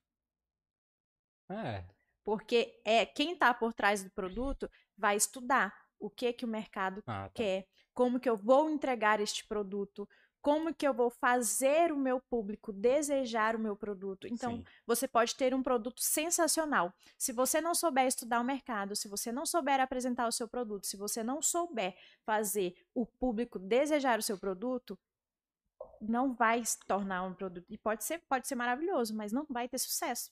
Então, a pessoa que está por trás é que faz o nome. E ele relata no livro toda essa experiência. E aí ele falou que quando eles criaram a Starbucks, eles fizeram toda uma estrutura que ele eh, queria que as- ah, os espaços fossem todos iguais, daquele jeito e tal. E começaram, de acordo com que foram abrindo lojas e lojas e lojas, começaram a receber muitas reclamações de que todas as lojas eram idênticas.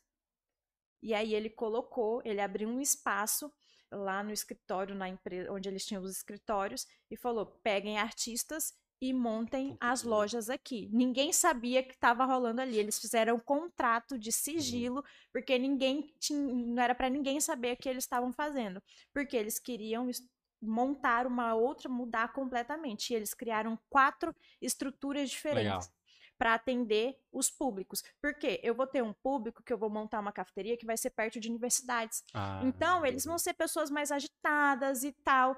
Mas eu vou também ter um espaço que vai ser perto de empresas. Então, é uma galera que vai ali só pegar um cafezinho, ou talvez ele pare para fazer um- um- uma leitura Reunião antes de uma reunião.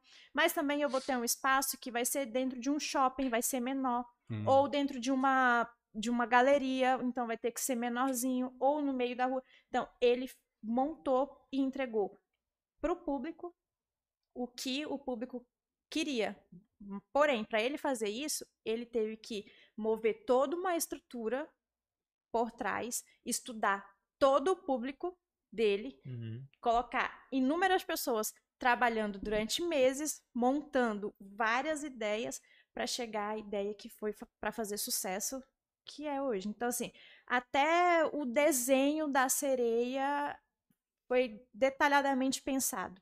E é isso que faz o produto, é isso que faz o serviço. A pessoa, as Sim. pessoas que estão por trás. A história que se conta. Exato. Não adianta, eu posso ser uma. A gente tem aqui na região. é, pode ter, você pode ser um cantor espe- espetacular. Mas se você não souber se apresentar além do palco, se você não tiver outras pessoas ali ao seu lado que te ajudem a te apresentar além do palco, cara, infelizmente vai ser bem difícil você alcançar o topo, porque tem toda uma história por trás, toda uma jogada que você precisa ter. Não é só a qualidade, só você cantar bem, só você ser bonito, magro para ser o modelo, não.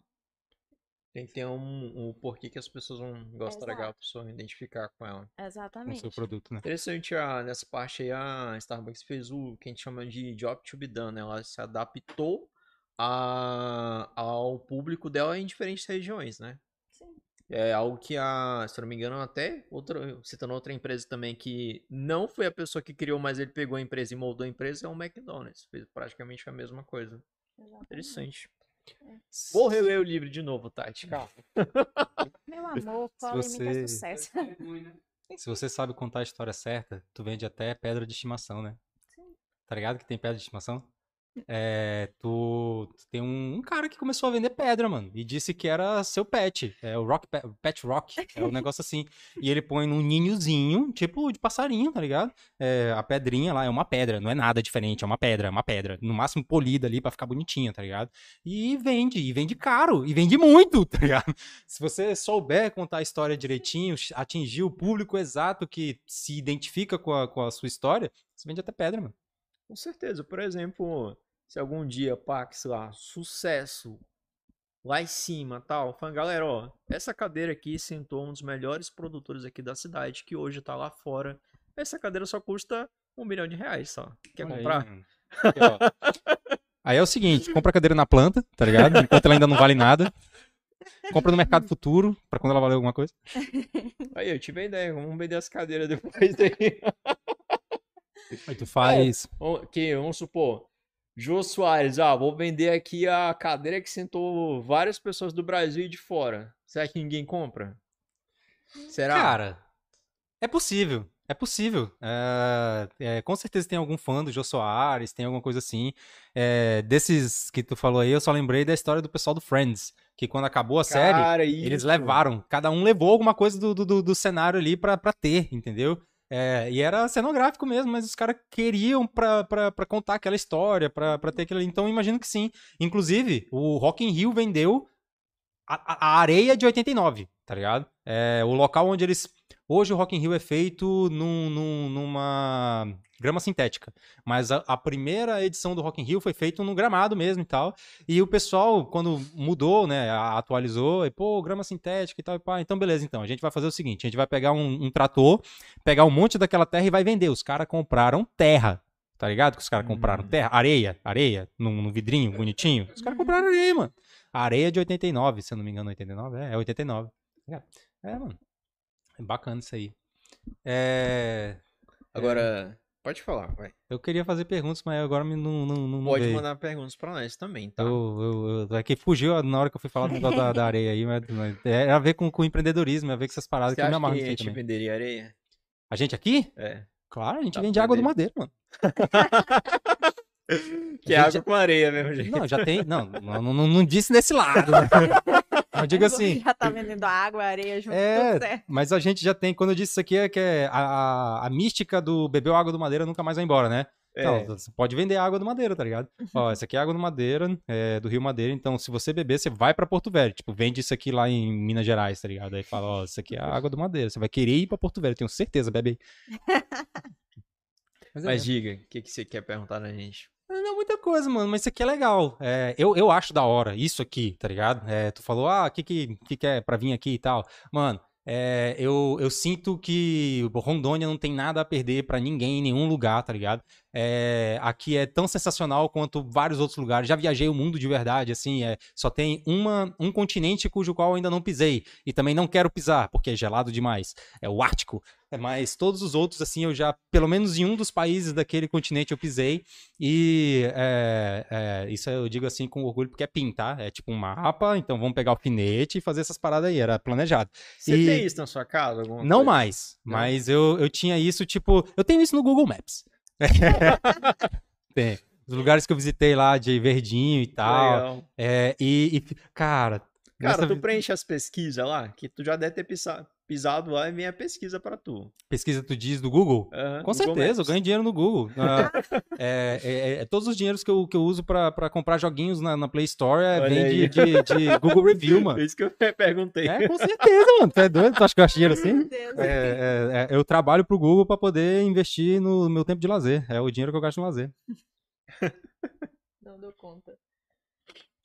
Vai. E, e assim, até mesmo a internet fez com que a gente se aproximasse mais de qualquer pessoa, de qualquer lugar, tá ligado? Eu vejo artistas hoje é, que têm dificuldade em trabalhar a sua base de fãs no, no- na, na cidade que ele mora, mas na internet o cara bomba, mano. Tem, tem banda daqui, vou até citar mesmo, foda-se. É, gosto até porque tenho, preciso, é parte da minha, da minha- do meu modus operandi ter que citar bandas. A Nitro é, tá pronta pra um show em Belo Horizonte.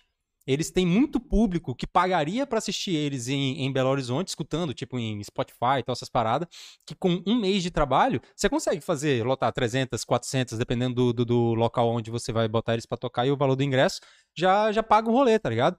E ah, fazem um bom trabalho estando no norte para o pessoal de Belo Horizonte, sacou? E ah, consegue vender, viver da sua arte, né? Não, não só de, de é, música e tal, que música dá uma grana bacana, principalmente se você consegue trabalhar o seu público para eles escutarem as suas músicas nas é, redes, né? É, YouTube, Spotify, essas redes que pagam por play. E ah, como também você vende produtos, mano. Uma das bandas mais, mais é, ricas, assim, de vender produtos e tudo mais é a Fresno. Que, que eu tive o prazer de trazer eles aqui, né? Pra, ah, quando eles vieram pra. Tem duas bandas, tem várias bandas, mano. Que, que quando eu trouxe foi a primeira vez que eles vieram aqui. É, e, e Fresno é uma banda que trabalha bem os seus produtos com a sua base engajada de fãs, entendeu? Tem que de- de- colocar ênfase nisso daqui. Que eles realmente trabalham a base de fãs dele. Tem muita banda hoje, muito artista, não digo nem banda, que a gente aqui não conhece por não estar na Globo, mas o cara é bombado com a sua base de fãs. Artista que, tipo assim, recebe eh, cachê de, de artista que é consagrado, paga muito pra estar num, num Jô Soares da vida, né? Num Faustão. E para poder ter aquele, justificar aquele cachê, para poder ter aquela exposição para artistas eh, contratantes chamarem eles e tal, enquanto tem próprio Teatro Mágico. É, não sei se vocês conheciam aqui, aconselho inclusive, é, eles têm uma base de fãs muito engajadas. Eles chegam a produzir os shows deles fora, tá ligado? Eles é, contratam o contratante. Já, já, é, ele já virou o produtor de eventos ali. Já não é mais a pessoa que contrata, é eles que contratam o cara. Desenrola aí pra gente toda essa parte burocrática aí da prefeitura. A gente vai fazer um show aí, porcentagem é sua, o resto é nosso e tal. E trabalha assim, tá ligado? É, é muito mais esse tipo de gente, é, de banda, né? De artista, que eu quero formar, né? Que é os caras que trabalham o seu público final do que é, cara que tá, pô, eu quero Globo, quero. é, mano, qual é o teu público, tá ligado? É, teu público é a Globo, teu público é. Tu quer fama? Eu, fama, pra mim, é, é consequência de um trabalho. Tu quer um trabalho sério ou tu quer só, tipo, aparecer? Tem outras formas de aparecer. Hum. É isso. Tem alguma coisa que você não falou que você gostaria de falar? Ah, coisas pessoais. Sim, mano, é, é, hum, tirando assim, toda essa- mais da, da, da parte filosófica mesmo do, do, do bagulho, né? E, e também de, de, se fosse pra falar assim, até é, ainda no, no, no, no ramo da, da música, eu, eu posso criticar e começar a ter cortes aqui que podem virar é, é, é, depois polêmicos. Eu sou totalmente contra a lei de incentivo à cultura para qualquer que seja, qualquer nível que seja. é, não, não acho que, que se deva incentivar é, artista com dinheiro público. É, não, por, por motivos de ah, você tem que fazer a seu público, mano. Você, você tem que, de fato, fazer é, com que as pessoas queiram pagar pelo, pelo seu. queiram te financiar como artista. É, uma loja, vamos lá, digamos aqui, uma, uma loja de, de bugado geek aí, pra até para citar o nome do patrocinador, vai lá, é legal. É, se ela seria justo para, sei lá, hum, qualquer empresa mesmo, que a Bugado Geek fosse uma empresa que recebe todos os produtos delas é, via financiamento de impostos, ou seja, aquele cara que tá lá no Mariana, tá ligado? É, que, que tá hoje pensando na comida de hoje, porque ele né, é, já tem que vender o almoço para poder comer a janta, você está obrigando ele a comprar o seu produto, que normalmente essas leis de incentivos são é, focadas para pessoas de baixa renda ou que não têm capacidade de fazer, o que eu já acho errado. É, você tem que, se fosse para dar para alguém apresentar um produto, você ensina a pessoa a fazer. E não você entrega o produto já pronto de, tipo assim, qualidade duvidosa, né? Fora que é, é destinado para um público e quem recebe os recursos são outro público, tá ligado? Que é as pessoas que já têm é, conhecimento para poder fazer aquilo que elas é, já poderiam fazer sem, sem a necessidade do dinheiro público, tá ligado? É, tu tem que. Tu coloca um monte de barreiras para poder receber. É, tem que escrever um projeto, tem que isso, tem que aquilo e tal, não sei o quê. Nem todo mundo que realmente precisa disso aqui sabe fazer isso aqui. É, então, mano, é, é injusto com o cara do Mariana, sou a favor, hashtag Team Mariana, é, que, que você tire dele esse dinheiro que era pra estar na mão dele, tá ligado? Pra poder sustentar sua, sua arte, mano. É, vai vender tua arte na praia mesmo, tá ligado? Que é onde tá o teu público, se é que na praia está o teu público. Se você for na praia, já faz luau, tá ligado? Já vou te indicando aí. Pega um voz e violão bacana aí e tal, junta pessoas, põe é, um chapeuzinho ali, vai dar certo, mano, juro. E, e empreendedorismo total. É, faça acontecer, porque se eu quisesse abrir uma empresa, eu tinha que ter capital para poder abrir essa empresa. E a sua, sua banda, você como artista, é uma empresa do mesmo jeito, mano. Você tem que se virar para poder fazer acontecer, para poder o público gostar e, e ser algo que, que as pessoas de fato queiram que você exista como músico, entendeu? Porque senão, fora isso, mano, é só, sei lá, é, minha própria vontade, aí vira tipo, não vira mais pela arte, não vira mais pelo. é, Vira porque tu quer, pô. Vira porque é tipo como se fosse um menino mimado agora, tá ligado? Não, eu quero, eu quero. E tem que ter, porque eu quero. É, teve essa polêmica aí agora do tanto da, da, da Lei Rouanet com a, é, virada cultural de São Paulo lá, que gastou-se 200 milhões, se eu não me engano, para para poder apresentar uma porrada de artistas para quase ninguém. Em poucos dias foi, foi de fato que bombou. E teve o show do, do, do Gustavo Lima, que nem chegou a acontecer, porque era a prefeitura lá, fora da Lei Rouanet, mas era a prefeitura que ia é, pagar. Uma prefeitura de uma cidadezinha pequena, onde é, se investe em agronegócio e tal, e pá, não sei o que, o cara toca sertanejo, vem é, público, público artista e tal, deu match, e aí vai lá e contrata. Mas não contrata. E aí é outro, outra parada que eu, que eu acho errado. É, se vai usar dinheiro público, mano, por que tão caro? Tá ligado?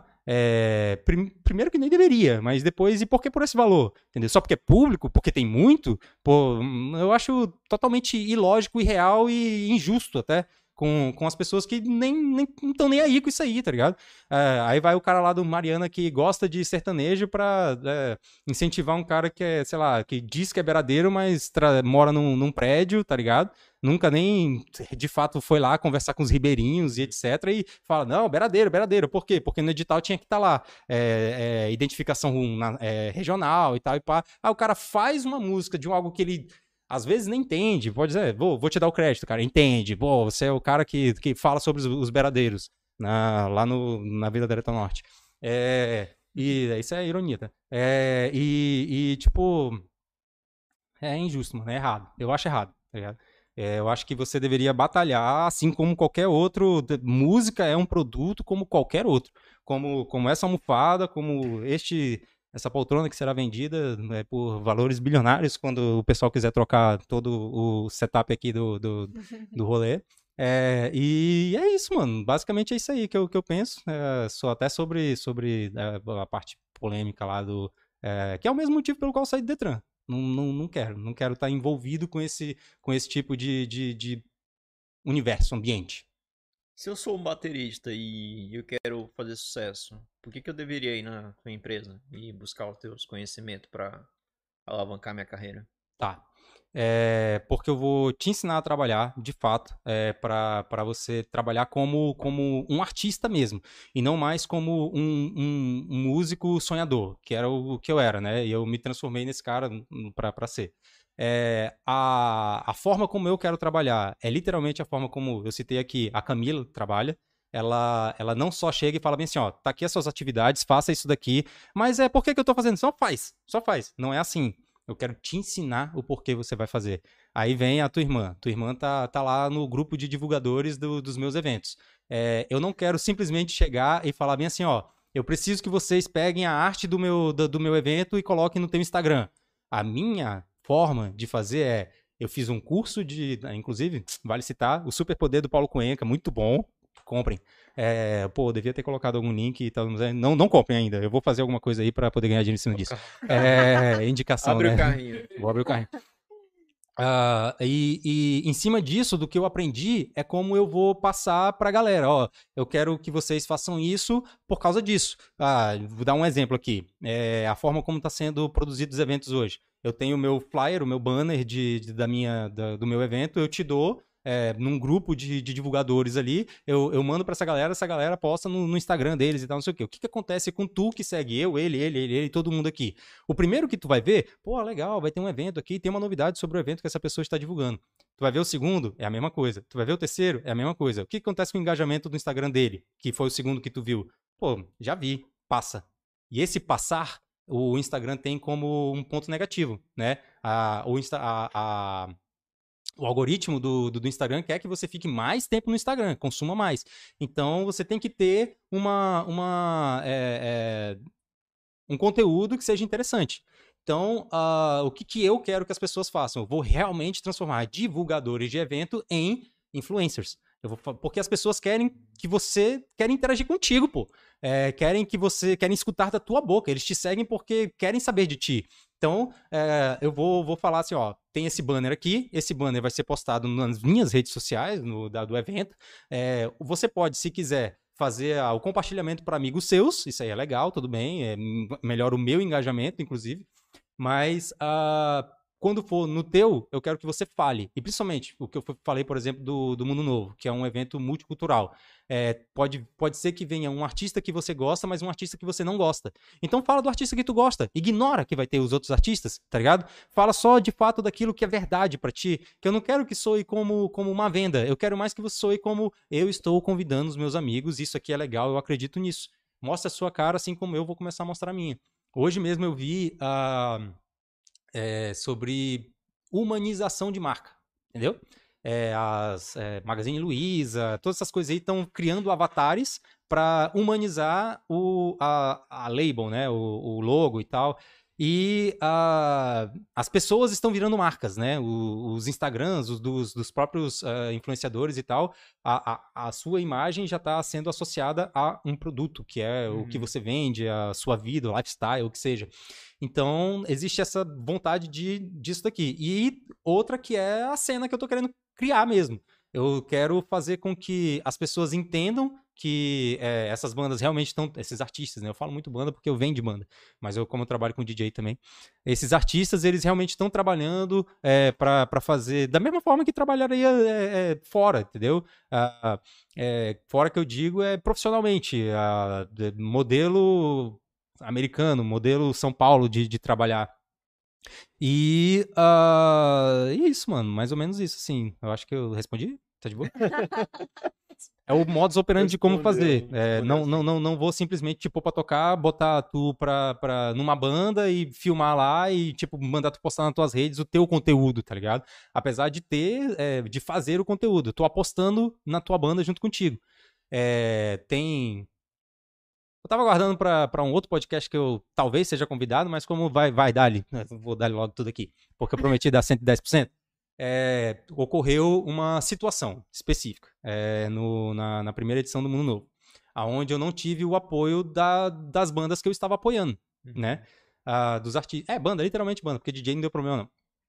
E é, o evento é uma parceria do artista com o produtor de evento. Sim. Inclusive, muito mais eu botando o meu na reta do que eles. É, qual, qual, era a desvantagem deles? Ter que ir até lá e se apresentar?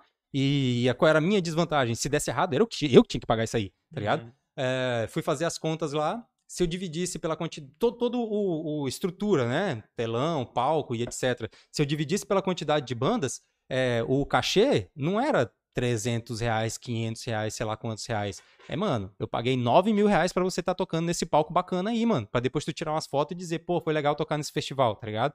Então, eu tô apostando junto. Porque se der errado, tu continua tua vida de boa, assim como todo mundo conseguiu.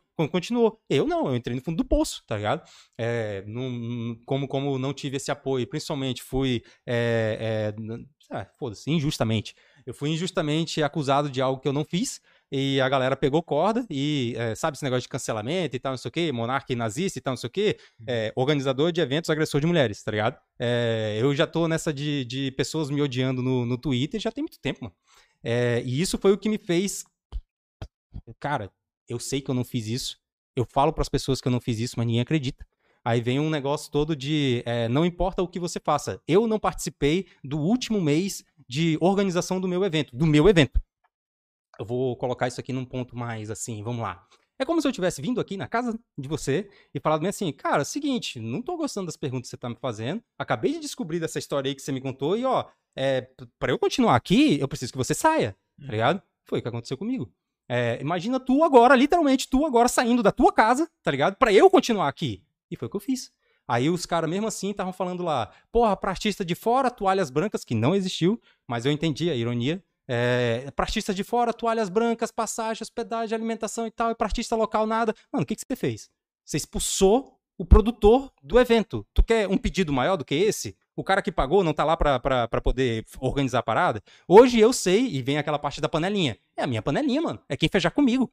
É, é o cara que literalmente estiver junto na- no mesmo propósito, tá ligado? Fazer a cena acontecer, é, é, divulgar o evento também, como se fosse o evento dele, mano. E, e a forma como eu quero trabalhar agora é muito mais em porcentagem. Deu bom? Dá bom pra todo mundo. Deu ruim? Mano, teu trabalho não foi tão bom assim, o meu trabalho não foi tão bom assim, vamos revisar, tá ligado? Fazer isso aqui acontecer de uma forma diferente, mas pelo menos pra ti, tu tem um vídeo do teu negócio pra postar amanhã e dizer que foi foda, tá ligado? A gente consegue vender o teu, teu, teu evento, o teu, teu show depois. Então, pro, como eu vim da base de, de, de banda e tal, não sei o quê, tudo que eu gostaria que, que, que fosse feito pra minha banda, é o que eu vou fazer, oferecer, tá ligado? E pra quem trabalhar comigo das formas do modelo de como eu quero trabalhar pra pra poder, tipo, sei lá, todo mundo ganhar, dar certo. Então você tem toda uma equipe hoje que trabalha contigo, né? Eu treino toda uma equipe pra trabalhar comigo. São quantas pessoas hoje? É... Cara, é porque uma equipe remota, a gente tá trabalhando com. Eu tô fazendo as contas aqui de quantas pessoas são. Eu tenho um comercial e dois vendedores, ou seja, três pessoas. Eu, é, dois operacionais e do marketing são quatro pessoas trabalhando comigo para fazer um evento. Uhum. Não um, vários, né? É, que uma vez que o moldezinho, o pacotezinho é o mesmo. É, uma vez que tu aprende a forma de como, o modus operandi de como divulgar um evento, como produzir um evento, é só botar, tipo, em linha, né? Produção em, em linha. E aí, e aí a ideia é, é venda recorrente. Eu quero Hum. pegar e, tipo assim, uma vez que eu vou produzir eventos mensalmente, eu vou te cobrar mensalmente. Se tu pagar junto no pacote, tu já pode ir a Assinatura, todos, assinatura. É, eu, eu já vi que dessa forma é, eu posso vender sem precisar dar entrada na prefeitura, porque é um outro tipo de produto, é um, é um clube, que eu dou outras, outras vantagens, inclusive, sabe? É, daqui não tem, não tô vendo. Mas pacotinho de, de produtos, uma caixinha de produtos, vai junto, tá ligado? Aí quais, quais são os produtos que vão juntos? Os produtos dos artistas, mano. Dos artistas que eu trabalho, dos artistas da rampa. Porque a rampa, por causa de é, é, conceito de networking. A rampa é a, é a- é a- Dentro dos grupos de pessoas que existem, né? Categorias de pessoas que existem no, no estudo de networking, tem os conhecidos, que são aquelas pessoas que você sabe quem são, mas não sabe como trabalha e tal Uhum. os seus, eh, os seus caminhos, né? Pessoas que andam junto com você, que você escolhe e deixa. As rampas, que são eh, pessoas que eh, estão, digamos, a Anitta é uma rampa para alguém que é do pop, tá ligado? Uma pessoa que é do pop, que eh, eh, tem mais ou menos ali o mesmo público que a Anitta tem, e é citado pela Anitta, a Anitta fez o que com essa pessoa? Rampou ela. Hum. É, o nível de conhecimento, pessoas conhecem você, era esse e subiu para esse. Hum. E aí vem um exemplo do cara do Caneta Azul, Azul Caneta. Vocês já ouviram essa música? Já. Pois é. Vocês já ouviram outra música desse cara? Não. Por quê? É, ele não aproveitou a rampa A dele, rampa né? dele. Ele, assim... Ah, sim, Ah. é... Tá atrapalhando nosso. é como é que é? É, é, Para nossa alegria! Esse mesmo. Então, rampar. O, ele, da mesma forma que ele subiu, logo em seguida ele foi esquecido.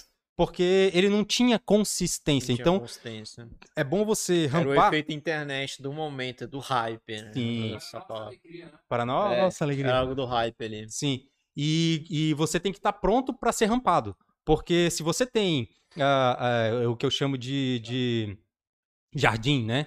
Quando você tem um- uma grande quantidade de conteúdo, que as pessoas já vão entrar no seu Instagram e já vão ver ali é, é, que, pô, me, me interesso, me, me faz, faz parte do, do que eu gosto e tudo mais, aí elas mantêm ali. A, proba- a probabilidade de retenção é maior do que se você tem ah, né, poucas pessoas ali, ou poucas músicas, ou nada. Então, é da mesma forma que se você estiver pronto para rampar, você continua lá em cima. Mas se você não estiver pronto, você cai de uma vez só. Então, por isso que o, o- a agência de artistas se chama a rampa. A empresa se chama a cena. E é, os, os, ah, os produtos, cada um deles, os eventos, tem o seu nome específico. Hum, entendi. Qual a sua pergunta final, pô? A minha pergunta final. Hoje eu estou inspirada. Brincadeirinha. Bora lá. Vai. A base de cerveja, todo mundo quer respirar. Ai, começou, começou. Mas nem bebeu, pô. Bebeu café. Obrigada por me defender desse- dessa pessoa que só sabe fazer calúnias contra o meu, a minha pessoa. Olha, a minha pergunta não tem nada a ver com evento, com BO, com fofoca, cancelamento, nada. É, você.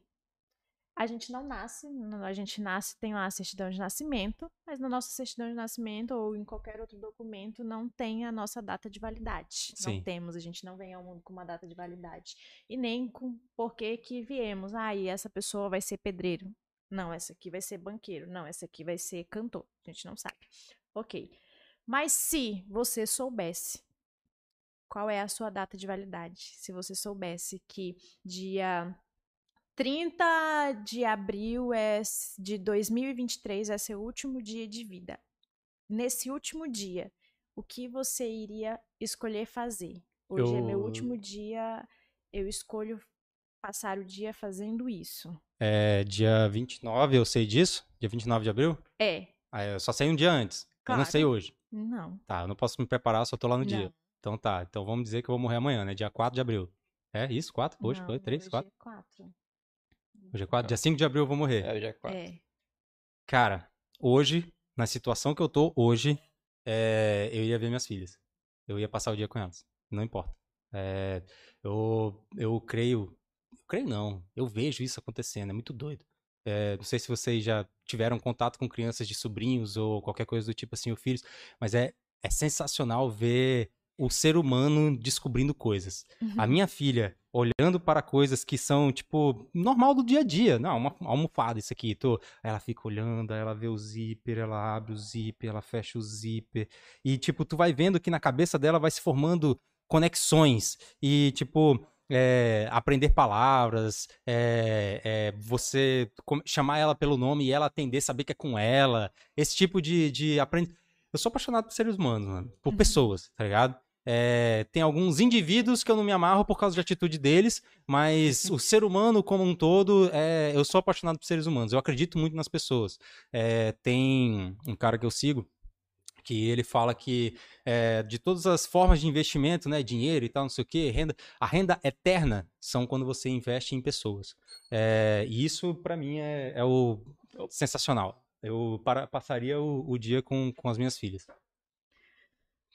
Como sempre, mais uma vez, o Bruno chegando no meio do nosso episódio, atrapalhando o nosso episódio, colocando o rostinho dele à mostra no meio do nosso episódio. Parabéns, Bruno, por mais uma vez chegar na metade do episódio. Ficou marcada. Bugado Geek. Gente, Esse é pra Bugado quem não Geek. sabe, este rostinho que acabou de passar aqui no meio da nossa, do nosso episódio é o Bruno, dono da Bugado, responsável pelo meu vício em cabeçudinhos.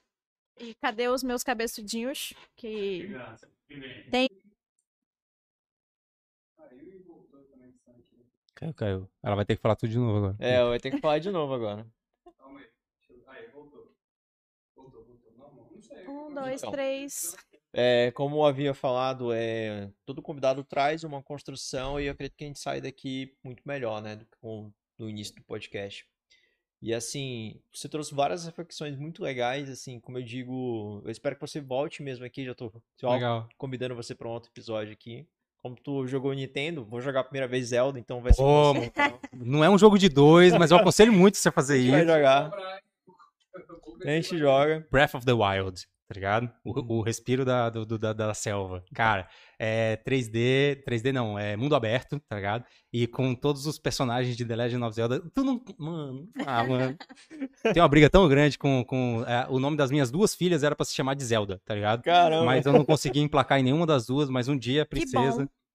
Que bom. Bom. Ah, é, né? Que. É, tá. Sim. Eu que agradeço, tá ligado? É, quero E- falar assim. Fala. E aliás, a gente vai cobrar aquela proposta lá, né? Eu vou, vou, vou, vou fazer. Olha aí. Eu vou fazer. Não é vem, galera. Vou até falar aqui. Não, não fala. Fala, já foi ao lado. ele já, já Então falou, fala, já. Fala, fala. Ele já falou. Fala, então fala agora. Posso falar? tu vai deixar eu falar? Sim, senhor, Tá está bom. autorizado. Galera, a gente vai participar de um mini, mini- pode dizer que é um mini podcast. Vai um mini ser. podcast lá, a gente vai fazer uma pontinha lá e, e algum show. Pronto. Vai ser, vai ser. Só isso. Alguns. Fala. Alguns. Alguns. Alguns. É. Vai Fala de é, alguns. alguns mini podcasts. É, é. Vai ser vários mini podcasts.